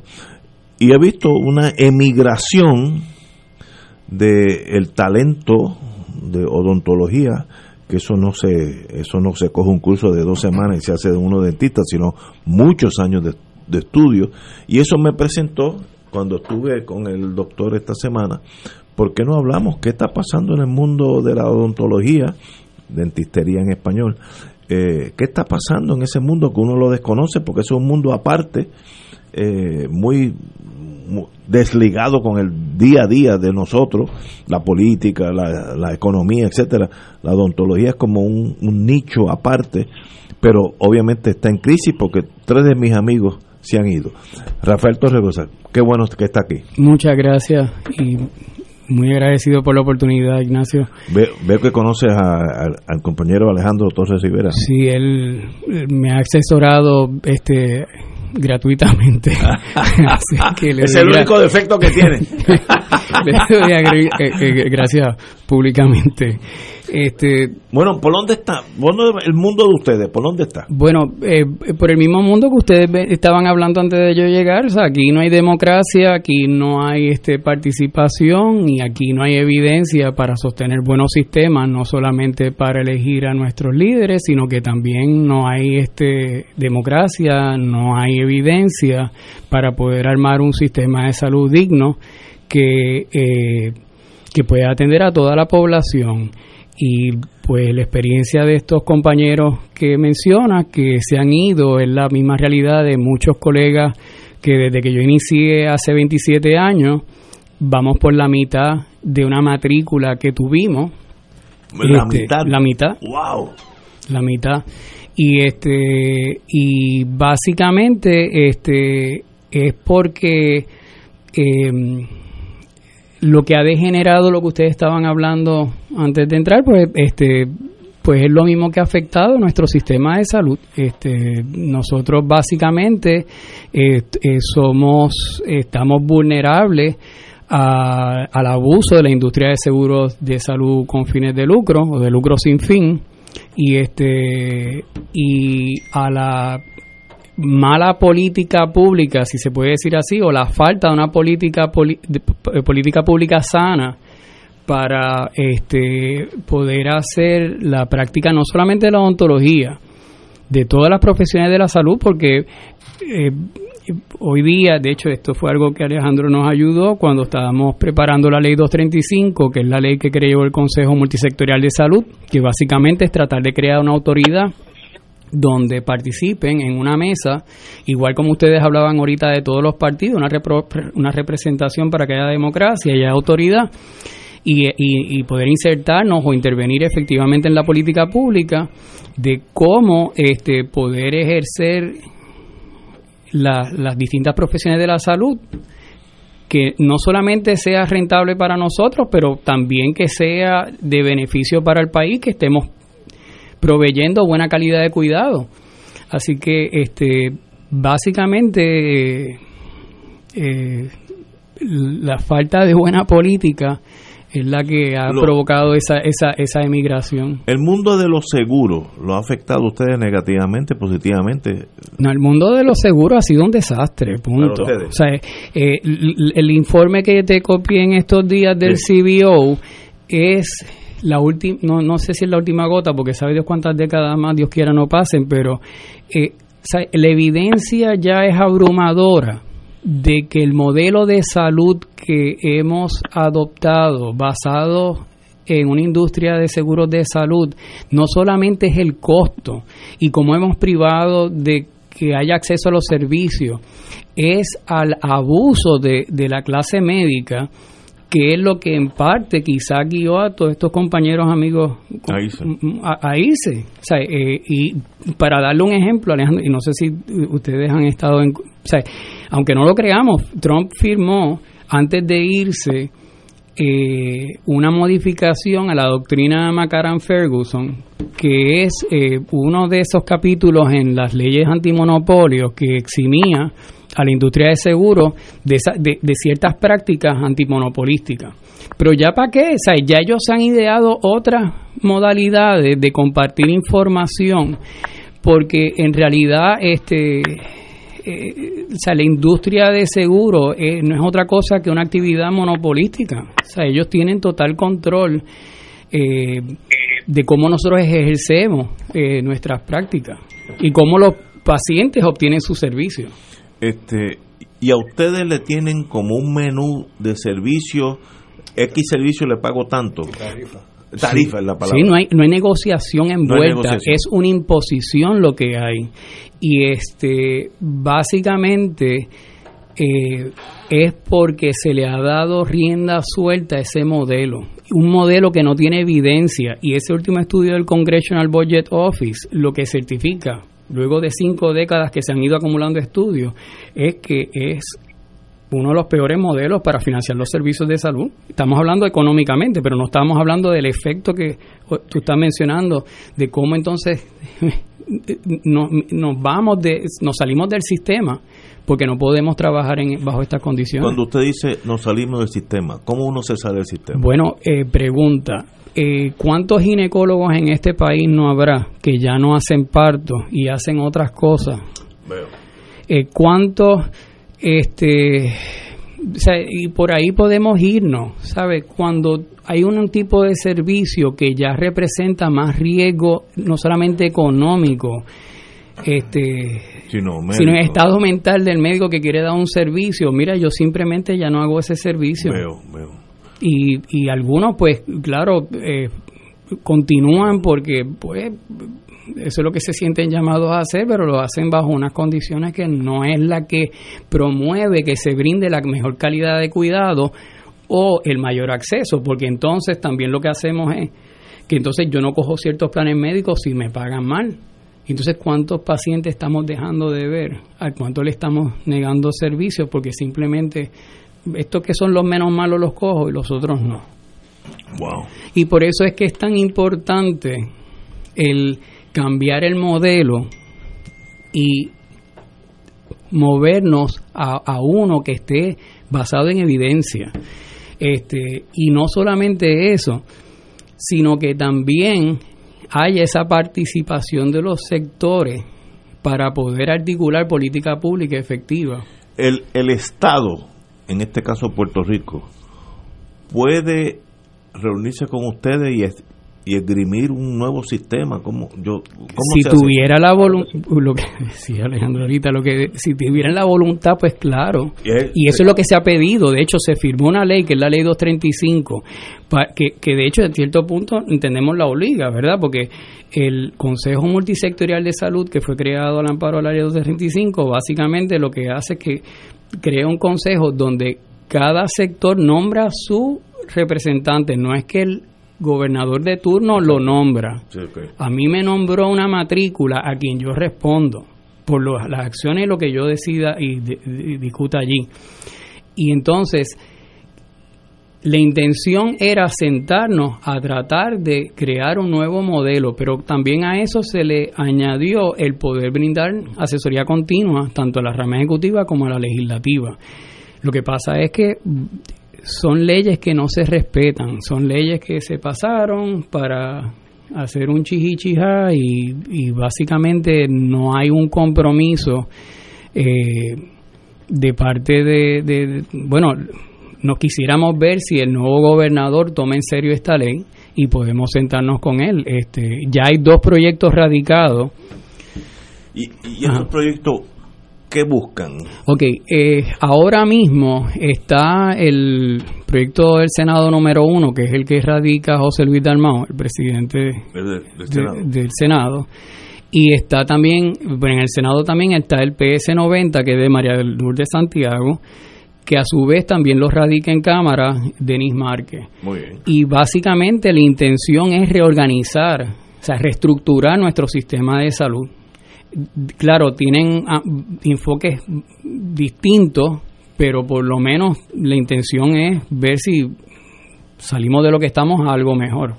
¿Y, y, y qué sería algo mejor? Bueno, si nos vamos a la evidencia, la evidencia lo que sugiere es que un pagador único, el- y eso lo dice el estudio del Congressional Budget Office del 10 de diciembre, y si nos vamos para atrás encontramos 50 años de estudio que siguen acumulándose.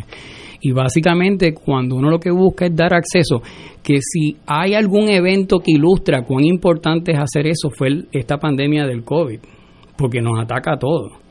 Este, la mejor forma de brindar acceso a toda la población al mejor costo es un pagador único y eso está demostrado. Eh, salirnos del sistema de seguro y un pagador único. Y el sistema de seguro quedaría paralelo para suplir el- lo que todo lo que no es esencial que quiera ser complementario y para eso queda la, la industria de seguro, pero no se queda como eje centro an- in- anclado a ser el dueño y señor del aparato que tenemos.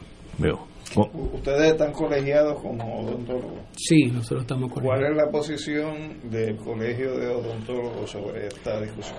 Bueno, el Colegio de Odontólogos, por ley, tuvo que convocar una asamblea para nombrar sus representantes, mm. que en ese caso, pues, mm, eh, yo fui la persona, pero igual fue con el Colegio de Médicos, igual fue con el Colegio de Enfermería, igual fue con el Colegio de Tecnólogos Médicos. Hay seis colegios profesionales de la salud, donde las asambleas nombran a sus representantes.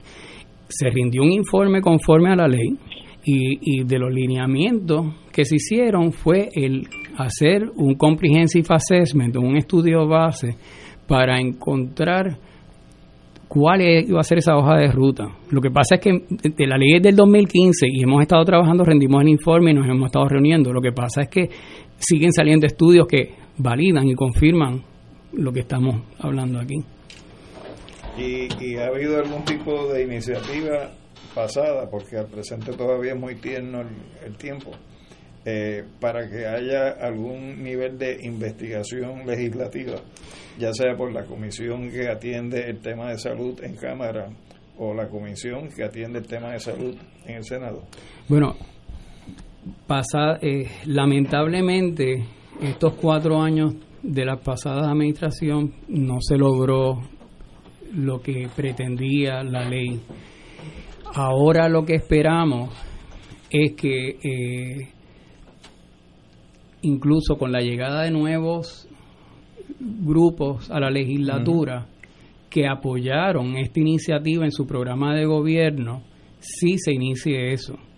Y este, por ejemplo, eh, una podría ser lo que María de Lourdes Santiago logró al, eh, eh, en el Senado de Puerto Rico, donde ella va a hacer una investigación sobre el estado de la educación especial en Puerto Rico, pues sería fabuloso que hagamos donde está ahora esa misma investigación se haga para salud. Este, y de esa manera se puede dar un proceso público, abarcador, para que todos estemos in tune, como dijo Ignacio, a movernos a algo que en este país cada día con una quiebra encima este ya no aguanta más. Yello. Sí, doctor. Eh, le habla el licenciado Ortiz Dario. Quería preguntarle, lo único que hace el proyecto de José Luis Dalmao es institucionalizar el pagador único, ¿no? Sí, bueno, básicamente es un proyecto extenso, tiene 120 páginas y es un plan integral para eh, para pues crear el nuevo sistema de salud donde uno de los componentes es el pagador único como uno de los componentes de un sistema de salud, porque según lo define la Organización Mundial de la Salud, un sistema debe tener, por lo general tiene seis componentes esenciales, donde el de financiamiento es uno, pero otro que aquí se tiene que atender en Puerto Rico, y entiendo lo, lo, lo busca atender el PS1, es también el liderato, o sea, cuál va a ser el rol y cómo va a funcionar el Departamento de Salud, porque si algo quedó claro en esta pandemia es que tuvimos un Departamento de Salud descabezado totalmente, y esa falta de liderato fue lo que trajo lo que vimos. O sea, si hubo alguna diferencia en Puerto Rico y Taiwán, o Corea, o, Francia, o Alemania, que fueron países que manejaron mejor el COVID, fue porque tenían el componente de liderato bien, bien aceitado. O sea, y Taiwán, los números de muerte y como ellos controlaron, controlaron esta pandemia, se ha identificado que fue por ese componente de liderato. Y, volviendo a la pregunta, pues sí, entiendo que el PC 1 de José Luis Dalmau busca atender eh, el, el, Departamento de Salud como liderato. Pero no, no, no establece un seguro universal para serle franco, eh, eh, es un proyecto bien extenso y eso sería bueno aclararlo con el senador Dalmao. Pues yo sé que lleva años en esto, de hecho esta discusión la iniciamos con él en el 2013 y no me sorprende que por eso es que él traiga nuevamente eh, este asunto como el primer proyecto radicado de él. Ok. Compañero. ¿Y cuál ha sido la experiencia de la, de la tarjeta de, de salud? Eh, y, y cómo compara con esto de tener un pagador único, que presumo que será para toda la población, eh, y en relación con lo que existe actualmente con el plan de servicio para las personas con menos ingresos, que son los que cualifican para la tarjeta de salud? Ok. Eh, ok. Básicamente, el, la tarjeta de salud o la llamada reforma, la tarjetita, básicamente lo que hizo fue eh, desmantelar o desmontar un sistema que en Puerto Rico, con los problemas que tuviera, tuvo unos unos buenos efectos porque en el año 70 llegamos a alcanzar uno de los mejores niveles de eh, los índices de salubridad, malo el sistema no era, lo que pasa es que si no se atendía y no se hacían los ajustes, pues obviamente iba a tener la falla que estaba teniendo. Y básicamente lo que hizo fue descartar ese sistema que había por uno que era el que en ese momento era el que iba eh, expandiéndose en los Estados Unidos, que era el basado en aseguradoras privadas. La, la privatización de la salud Correcto. y el desmantelamiento de la intervención del Estado en los procesos Correcto. económicos. Correcto. Y, y, y de eso lo que ha probado, lo que se ha visto es que en esos años de expansión, la industria de seguro no ha logrado asegurar a toda la población ni dar mejor calidad de cuidado. Lo que hemos visto, es como inició, in- nació el programa, es espantando a, entre muchas cosas, porque si vemos también el, el- el costo humano eh, en, en cómo nos hemos ido enfermando a consecuencia de un sistema tan malo basado en aseguradoras, ese es otro tema. Pero este no sé si contesto tu Sí, pregunta, sí. o sea, fue, el, fue la- el giro equivocado en ese Claro, momento. estaba pensando en experiencia un poco, un tanto más efectiva en el proveer el servicio de, de salud a la población. El caso, por ejemplo, de Canadá. Eh, de, ¿Cuál ha sido la experiencia que ha ocurrido en, Cana- en Canadá con esto del pagador único eh, y de la socialización de la, de la, de la medicina? Bueno, ok. Hay gráficas bien interesantes sobre lo que ha ocurrido entre Canadá y Estados Unidos y uno lo que ve es cómo ellos han controlado el costo de una manera abismal con lo que ha seguido en incremento el costo de la salud en los Estados Unidos y cómo Canadá ha logrado asegurar, por llamarle alguna palabra, o darle acceso a toda su población. El pagador único no es otra cosa, que un como hablamos ahorita en un sistema de salud, es el mecanismo que mejor hace uso de los recursos económicos para poder pagar por ese acceso a los servicios. Y este y básicamente lo que ocurre es que el dinero en Canadá se acumula a nivel federal en un pote, por llamarlo de esa forma, pero los servicios se proveen a nivel de las provincias. Cada provincia pues tiene su, su, su forma de manejar o administrar los servicios, que es algo parecido a lo que ocurre en Estados Unidos también con el sistema Medicaid del gobierno federal. Tiene un dinero para una población, pero permite a los estados que maneje ese dinero en sus jurisdicciones conforme a los programas que se han aprobado. Y básicamente esa es la forma de sacarle más partido a- a- a- al dólar, a cada dólar, o sea, cuando se administra bien, pero lo que estamos viendo es que el modelo de las aseguradoras que, que como dijo Alejandro, básicamente este, con esta privatización que iba a traer todas estas cosas fabulosas, en realidad no lo ha traído. O sea, lo que hemos visto en estudios longitudinales es como el sistema de aseguradoras se come 30, te- 32.4% de un do- del dólar, se lo come en gasto administrativo. aseguradora. las aseguradoras. Mientras vemos que sistemas de pagador único como el de Canadá o digamos el de Taiwán, lo que gasta administrativamente es 1%. Wow, de 1.69% a 32.4% es un montón de dinero que da para asegurar un montón de gente Millones de dólares. y para pagarle mejor a los profesionales de salud para que no se le vayan. Que- Eh, aunque el tiempo nos, nos acorrala, pero ¿qué hace que un dentista como usted y los tres que mencioné, usted está en Puerto Rico, pero ¿qué hace que esos tres amigos míos un día cojan un avión y ejerzan su profesión en Estados Unidos. ¿Por qué se van? Porque económicamente, digo, no sé, no, no lo he hablado con ellos, Pero en términos generales. pero por lo que uno escucha compartiendo cuando nos encontramos los colegas, hoy día en los días de WhatsApp, que toda la conversación es diaria, nos sentimos estrangulados económicamente y Ah, y hastiados de tener que lidiar con una industria de seguro que lo que nos está explotando. Pero si yo me voy a Texas o a Oklahoma, yo dentista, tengo más posibilidad, menos problemas con las aseguradoras.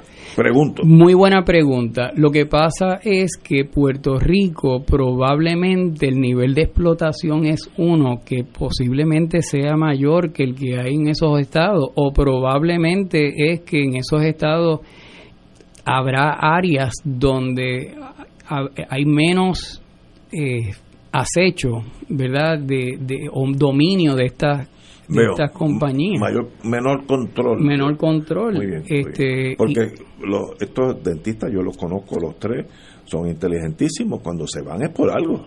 Para estar igual se quedan aquí, que tienen lleno de amigos y, y familiares. Así que algo lo, lo, lo hace emigrar de aquí. Y es económicamente, básicamente. Yo asumo que sí, que esa ha Wow, sido la situación. Lo mismo sucede con, con los médicos o con otros especialistas en el campo de la salud, desde lo que puede ser una enfermera práctica a una enfermera graduada, a una supervisora en el área de enfermería, a lo que puede ser un médico generalista, un médico especialista o con una subespecialidad, siempre vas a encontrar eh, una distancia entre lo que es la estructura de beneficios económicos aquí con relación a lo que es la estructura de beneficios económicos en cualquier otra jurisdicción dentro de los Estados Unidos. Así que eso, pues, es como un imán que va a estar ahí siempre atrayendo. Y tú puedes tener un, un periodo de tu vida donde tú opongas resistencia al imán pero puede llegar un momento dado en que tú sueltes amarra y que el imán te lleve. Y eso es lo que está pasando. El problema con esa inmigración, para que un dentista o médico emigre de Puerto Rico, que eso es fácil, JetBlue y, en cuatro horas está en Estados Unidos, la educación que el Estado Libre Asociado puso en ese ser humano es de décadas. se pierde Se pierde lo, lo mejor del país, ¿no? Y, eso es una eh, tragedia. En un momento dado, eh, cuando el Estado invertía en profesionales de esta naturaleza, había una exigencia de que en sus primeros años de trabajo tenían que prestar un servicio en el Estado, que fue un elemento fundamental en que aquel Sistema. viejo sistema de salud funcionara. Funcionara, correcto. ¿Por qué? Porque el talento eh, se ponía en función de las necesidades del pueblo, porque tenía que reciprocarle eh, ese nivel de inversión que el Estado había Eh, hecho. Eso que explica el el licenciado básicamente es parte del sistema. Cuando uno tiene, ese es el componente del recurso humano. Cuando el, cuando ese otro componente que estábamos hablando del recurso humano está integrado en el sistema, básicamente entonces ya suple el otro el otro componente que es la de provisión de servicio.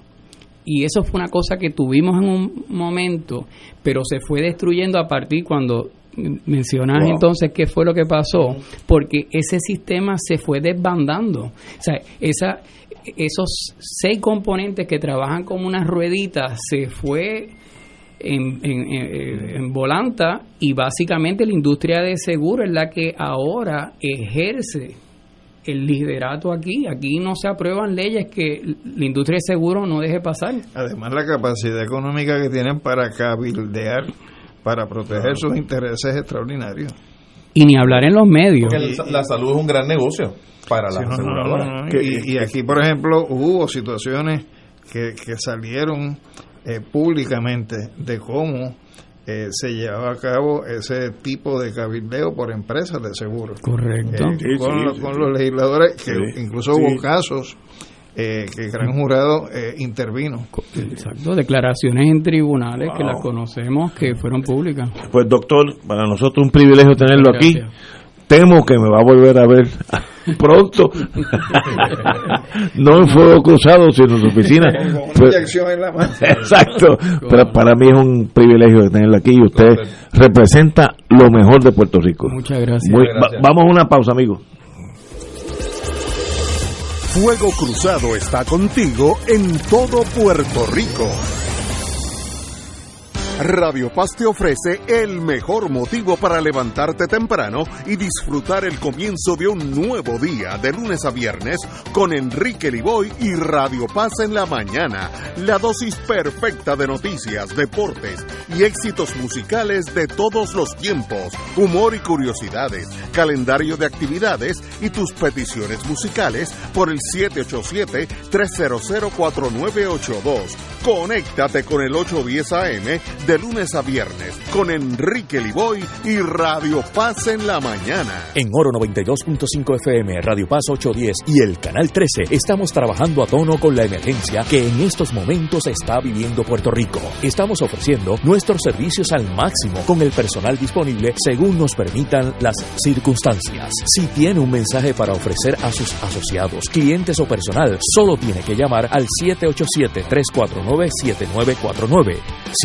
787-552-0825 y nuestros empleados le comunicarán al personal de ventas para atender su necesidad. A nuestros clientes estén en comunicación con su ejecutivo o ejecutiva de ventas que continúan ofreciendo sus servicios como de costumbre. Recuerden los teléfonos 787-349-7949 y 787-552-0825. Fuego Cruzado, el programa de más credibilidad en la radio puertorriqueña, es ahora la tribuna abierta de análisis noticioso, con diversas perspectivas que exploran el trasfondo de lo que acontece a diario y cómo nos afecta. Escucha Ignacio Rivera y sus panelistas invitados de lunes a viernes en Fuego Cruzado en transmisión diferida a las 10 de la noche por Oro 92.5 FM. 2.6 millones de autos en Puerto Rico, algunos de ellos con desperfectos.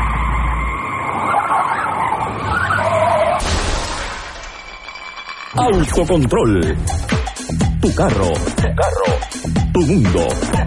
Lunes a viernes a las 11 de la mañana por Radio Paz 810 AM.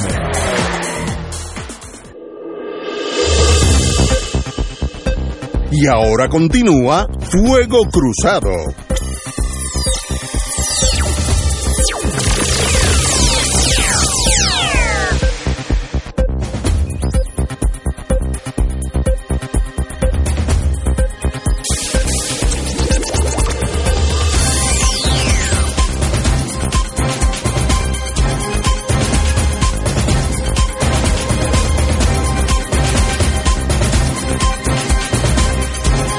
Regresamos, amigos y amigas. Oye, un amigo muy querido, abogado de primera, eh, me explica una radiografía del Congreso de los Estados Unidos. Y es interesantísimo. Millonarios en el Congreso, en el Congreso, no en el Senado, en el Congreso, 51%. En otras palabras, si eres millonario tienes mucho más chance de llegar al Congreso que si eres un pelado. Millonarios en América, 5%. Así que hay una desproporción de los millonarios que llegan al Congreso por, por el, el poderío económico que tienen. Menos mal que es una democracia. Sí, sí. Entonces, no, pero... Pero- Ajá. representativa. Diga usted. Pero, pero mira, eh, eso tiene que ver con el costo de las campañas. Sí, estoy de acuerdo. O sea, si, si, si hubiera financiamiento público, A lo europeo. quizá, quizá hubiera un Congreso más representativo de, de la sociedad norteamericana. Y ellos porque el el tener 51% de millonarios definitivamente no lo es. Y ellos con el costo de las campañas, pero también con el desvío de dinero de las campañas. Sí, bueno, También. sie- siempre hay sus cositas. O, los, la- los seres humanos, eh, los norteamericanos, blancos de raza en el Congreso, 77%. En América, en el país de ellos, 31%. Hay Hombre blanco. hombres, hombres, eh, white men, sí. Hombre blanco, no. Hombres blancos 77 versus hombres blancos en, en Estados Unidos componen 31% de la población. Y las mujeres siguen rezagadas. En el Congreso son 20%, aunque han subido lo- en los últimos años. Pero las mujeres en América son 51%, así que le falta un 30% si fuéramos un sistema equitativo. Y ellos. No quería que se acabara el programa sin, sin darle el pésame a la comunidad deportiva, particularmente a la beisbolera, que falleció en el día de hoy, un gran jugador de grandes ligas, que jugó aquí en Puerto Rico con Cagua, los criollos de Cagua, que es Hanqueiro. Para mí, el número uno en jonrones, yo sé que hay otro, pero para mí es Hanqueiro, que metió 755 jonrones en su carrera. ¡Wow! ¿Qué, ¿Qué, edad tenía más o menos? 86 años. 86, años. estaba ya, wow.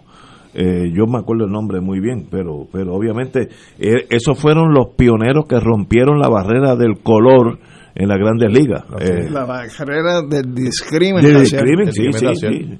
Este, y más que venía de Alabama, eh, había conocido el discrimen en, en, su, en su estado natal y luego... Del mismo sitio donde acaba de llegar ahora el nuevo secretario de la defensa Así de los Estados Unidos, de Alabama. Eh, Austin. acaban de confirmar. Así es. Austin. Y jugó este, las ligas negras también antes de jugar. Y, y aprendió realmente mucho, según la, los conocedores del dominio del juego cuando vino a jugar aquí a Puerto Rico, la liga invernal. Fíjate, lo que hicieron con Austin, mira que lo que tuvieron que hacer con Austin para confirmarlo como secretario de la defensa. La ley en Estados Unidos dice que para un secretario ocupar esa posición de defensa no puede ser un militar retirado a menos que hayan pasado siete años. Así que tuvieron que aprobar la para crear una extensión para que él pudiera ocupar el cargo. Recientemente pasó algo parecido en Puerto Rico y no lo hicieron. Así que para que vean los paralelos, en Estados Unidos se hace la extensión para que un negro ocupe esa posición, un, un retirado que da la casualidad que es negro. Y aquí básicamente era, era lo mismo. Así que hay que buscar cómo, cómo esas extensiones a veces son productiva para la sociedad en la que opera esa persona particularmente. Pero para eso, la, si va a ocurrir en Puerto Rico, hay que ver la hoja de la persona en su desempeño de vida y realmente la hoja que tiene este el nuevo secretario de la defensa es totalmente impresionante. Eh, y si lo toma desde el punto de vista del último rango que obtuvo, era un general de cuatro estrellas. Y fue el que dirigió el Comando Central y fue el que dirigió eh, el proceso de la guerra en Irak y dirigió varias de las operaciones principales de los Estados Unidos en Afganistán, eh, en el Medio Oriente, incluyendo a Siria. O sea que tiene un historial en, en su hoja eh, que, por eso es que se está haciendo esta, esa excepción eh, por esta administración. Y los republicanos no podían levantar la voz de oposición, ya que con eh, la administración eh, de, de, Trump se hizo lo mismo con el general Mattis. bueno, yo creo que son estamos eh, obviamente el, el presidente Biden está jugando para la inclusión de las minorías que cada año el, para el 2024 serán aún más grandes eh, porque ha nombrado también un, un de extracción puertorriqueña Cardona a cargo de educación. Eh, así que obviamente él está jugando sus fichas para que todas las, todos los que somos minoría en los Estados Unidos se sientan más cómodos con los demócratas que con los republicanos. Es una, un juego de ajedrez. Pero, yo pienso que también... Una transgender, la primera transgender en, el Departamento de Salud. Yo pienso que también eso que puede estar eh, tratando de procurar el nuevo presidente eh, para que se sientan cómodos los sectores minoritarios tiene su contraparte en cuál va a ser el nivel de molestia y de indignación eh, que puedan tener los sectores supremacistas eh, blancos y racistas en los Estados Unidos, lo cual plantea que la teoría de que con Biden se puede dar una reunificación de intereses en los Estados Unidos, pues eso puede ser una mera quimera. Y va a venir acompañada de muchos arrestos. Eh, bueno, a ya. estos sectores sobre, eh, eh, sobre, sobre más, eh, digamos, lo- los grupos que entraron en, la, en el Congreso. eh, y ciertamente yo- me parece que es la única manera de controlar a esa derecha recalcitrante que es capaz de, de cualquier cosa, incluyendo el destruir propiedad, el quemar edificios públicos, andar con armas largas dentro del Capitolio. Pero estoy viendo que la Fiscalía Federal en Washington ya lleva como 100 acusados, etcétera. En otras palabras, que esa maquinaria es lenta como un elefante, pero es un elefante. Añádele que eh, el lunes eh, Pelosi radica Eh, en el lo- Senado de- eh, el proceso de residenciamiento o juicio político contra Trump y una de las alegaciones es la incitación a la rebelión. a motín, sí. Yo no sé, y esto es bien difícil tirar una, una raya, si es conveniente el residenciamiento del despreciable Trump, porque él vive del conflicto, del miedo, del aparecer en las cámaras, y esto le da un teatro natural a él volver a la pantalla. Yo si fuera oficial de inteligencia a cargo de cómo Trump desaparece es ignorarlo, que no exista. Eso sería el peor castigo para ese tipo de mentalidad, eh, que él es el centro del universo, que el universo continúe sin él. Para él es una cosa, eh, él trataría de volver a la, a, a la palestra pública, pero un residenciamiento lo pone en primera fila. Lo que pasa es que desde el otro lado de la orilla la mirada puede ser que si no se hace, pues se siente envalentonado porque pudo intimidar eh, y pudo acojarar eh, a Biden eh, en su cuatrienio. Entonces, Sí, o sea, hay do- dos Una- miradas. una- una decisión difícil. Son dos miradas desde orillas distintas, a pesar de que en el medio sea el mismo río. Mira, lo- lo- los medios en Estados Unidos están informando de que hay un cabildeo muy, muy sigiloso entre los republicanos del Senado para salir de Trump una y por todas. Y la manera es, obviamente, es encontrarlo culpable en el proceso de residenciamiento. Ah, es una decisión difícil, uno no sabe si le va a hacer un bien o un mal, pero yo si yo fuera el, el encargado del mundo, no creo que lo sea en lo que me queda de vida, la ignorancia, el, el ignorarlo es el peor castigo a un megalomaniaco. Lo peor que tú puedes hacer es ignorarlo, que no exista, que no tenga acceso a la televisión, que no tenga acceso a la prensa, eh, donde vaya que, reciba uno que otro abucheo. Esa, ese tipo de persona no aguanta eso, no, no, no está equipado para eso, porque él es el centro de la, de la vida de Estados Unidos, según él. Así que veremos. Bueno, Luis XVI decía, después de mí el diluvio, cuando fue rey en Francia, y el diluvio fue la Revolución Francesa. Así que vamos a ver. Él tenía razón, llegó el diluvio, se lo llevó por medio. Señores, oye, me acaban, de, me acaban de indicar ahora que Japón está inclinado a cancelar las la Olimpiadas que vienen este verano. Ya el gobierno toma una decisión, aunque eso es un ente privado, el gobierno está inclinado a cancelar la Olimpiada. Tal vez sea lo mejor que se hace por ahora. Señores, tenemos que irnos. Así que es viernes y mañana, qué bueno, que sábado. Hasta, hasta el lunes, amigos. Cuídense.